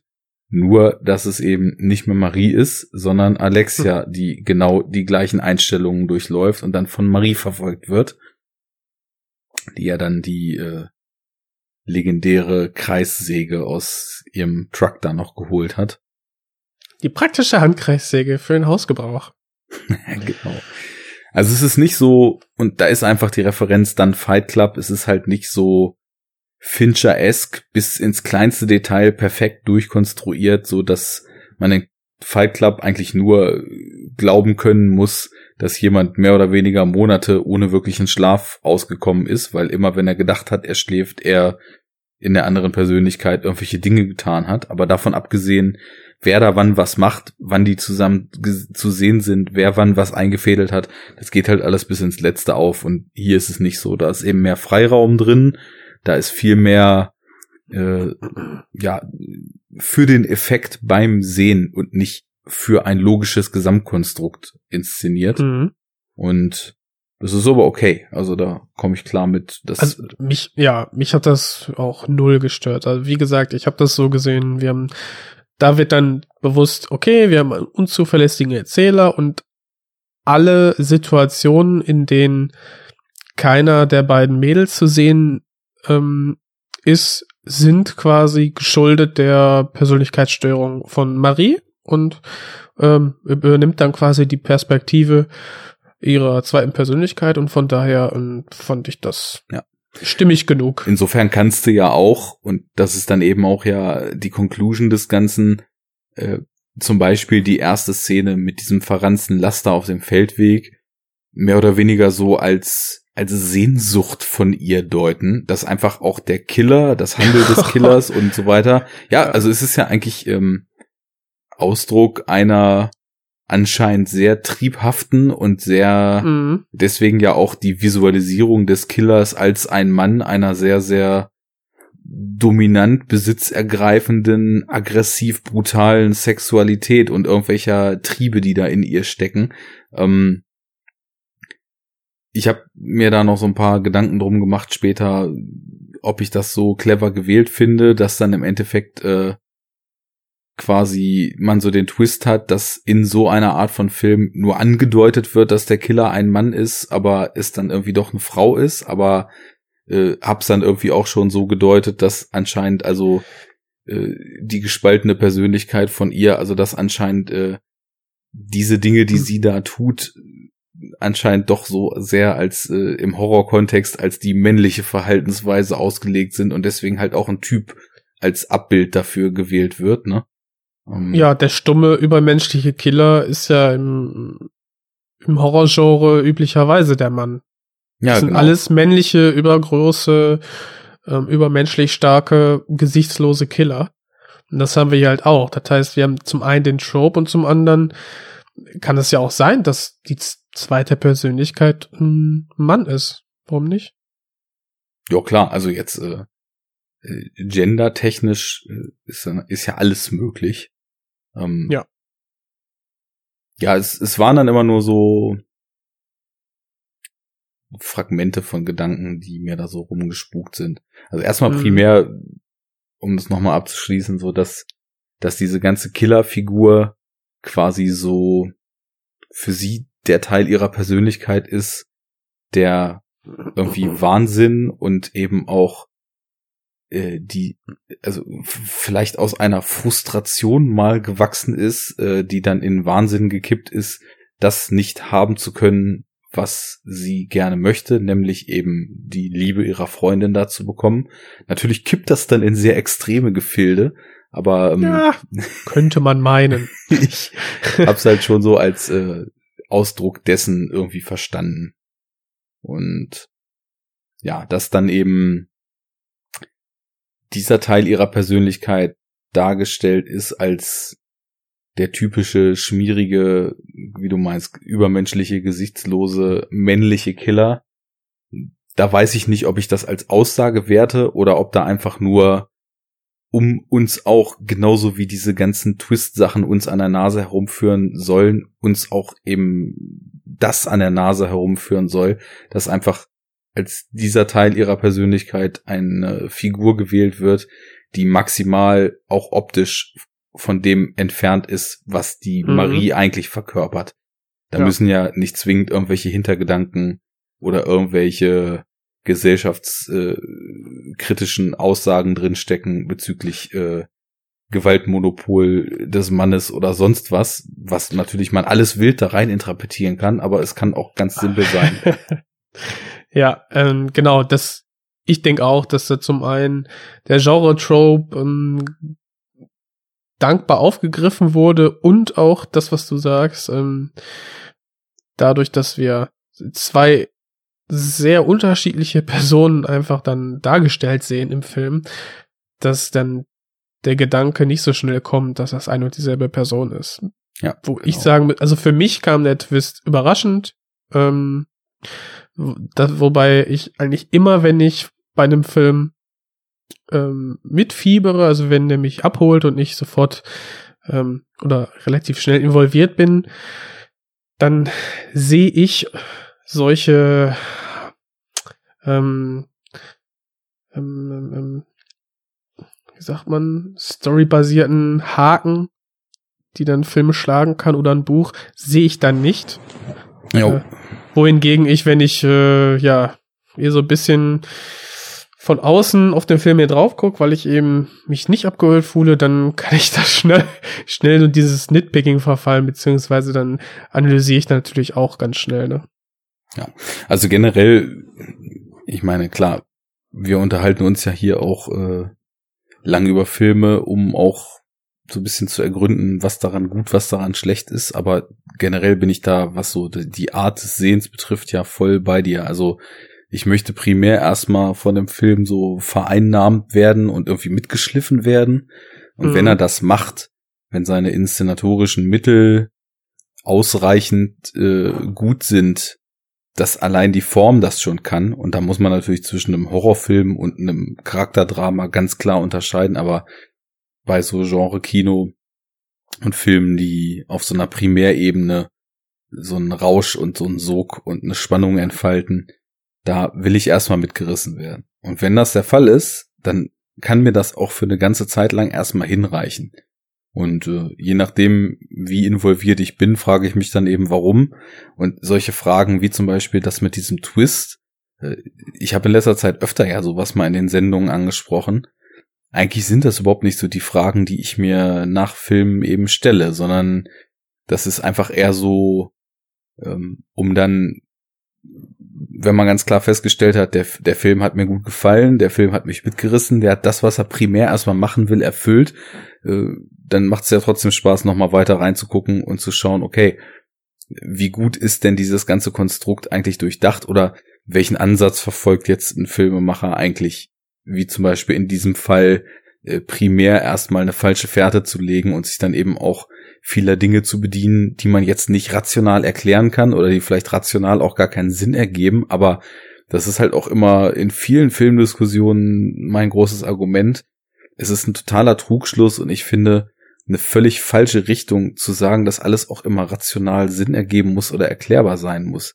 Ganz im Gegenteil. Deswegen guckt man ja Filme, um dieser strengen Rationalität des normalen Daseins auch äh, entfliehen zu können, beziehungsweise Geschichten so erzählt zu bekommen, dass das Rationale eben auch mal übergangen werden kann und nicht so eine große Rolle spielt. Und da liegen ja auch die Potenziale und die Stärken des Mediums, dass man sich vom Rationalen frei macht und in eine ganz andere Richtung erzählt und Realität genau. schafft, äh, weil man sich eben nicht der klar definierten Realität, in der wir leben, bedienen muss. Und das ist halt total und dann ist cool. das dann ist das gar nicht so schlimm, dass dann irgendwie plötzlich ein Typ im Rollstuhl da irgendwie Bomben an so einen Zug macht und äh, dadurch herausfinden will, ob es da einen Superhelden gibt oder nicht. Finde ich auch. Also weniger schlimm finde ich es, dass völlig aus dem Nichts ein Alaska-Ureinwohner sich ein Maschinengewehr nimmt und einfach eine ganze Kompanie an Polizisten erschießt. Aber äh, das werden wir mal anders diskutieren. Ach Mensch, hör auf! ja, also endet unsere Besprechung von zwei Horror- und Psychothrillern mit äh, die mit der gespaltenen Persönlichkeit spielen, mit einer Ode an die Fantasie und ein Plädoyer mhm. für das Einreißen der Realitätsgrenzen in filmischen Erzählungen. Das ist doch eine gute Note, oder Jens? Das sind die besten zwei, zwei Sargnägel für den Horror-Oktober, die ich mir hätte vorstellen können. Da waren unsere Gehirne doch schon wieder schlauer als wir selber, ne? Ja, ja. Also nach dem Gestammel jetzt hier die letzte halbe Stunde so, das letzte Plädoyer jetzt, da habe ich mich dann noch mal aus dem Graben gezogen. Da klopfe ich mir mal selbst auf die Schulter und sage mal so, wenn du das immer so machst, dann läuft das. ja. Wenn die Herren vorher dachten, dass sie ihre Arbeit nicht machen müssen. Nee, dann äh, ist jetzt aber auch. Ja, geht's genug, ne? Dankeschön. Bitte. nee, finde ich auch. Also doch, ähm, die beide Filme haben dann doch viel mehr Ähnlichkeiten, äh, als man es von außen hin irgendwie denken könnte. Und äh, ich finde, da haben wir auch den passenden Rahmen zu ähm, zusammenkonstruiert heute. Wundervoll. Oder? Ich würde sagen, wundervoll. Ja. Wenn ihr das genauso seht oder ganz anders, äh, schreibt's als Kommentar unter die Folge. Wir lesen das und freuen uns immer wieder. Ganz genau. Und äh, egal wie ihr das seht, Hauptsache ist, ihr habt uns gehört. Da freuen wir uns am allermeisten drüber. Äh, Senf am besten auf enoughtalk.de. Ansonsten twittert uns an enoughtalk-de. Da sind wir am Start. Vergesst Facebook. Yes. Vergesst nicht nur unsere Facebook-Seite, vergesst einfach insgesamt Facebook. Da tut ihr euch einen großen Gefallen mit. Und ja, ansonsten, wenn ihr den Scheiß hier feiert, Geht auf Patreon, werdet einer unserer Patrons. Schreibt in die Kommis. Schmeißt uns was in den Topf. Schreibt in die Kommis, schmeißt uns was in den Topf. Äh, auf tote Pferde wie Flatter setzen wir gar nicht mehr. Und wir wollen sowieso eigentlich nur gehört werden. Und auch wenn nicht, wir wollen eigentlich nur über Filme reden. Das haben wir wieder getan. das machen wir auch bald wieder. Wir haben viele in der Pipeline, von denen wir wenig machen werden, aber auch das wird genug sein. Und deswegen bis zum nächsten Mal bei Enough Talk. Sagt der Arne und sagt auch der äh, Goschke. Jens. Ein langer Tag. Ein Tag voller Arbeit. Prost. Prost. Köschken. Prost, Herr Kommissar. Prost. Prost. Auf In diesem Sinne, Leute, haut rein. Schön, dass ihr dabei wart. Danke fürs Bis zum nächsten Mal. Ciao. Ciao. Ciao, ciao. Sack zu. Ja, nice.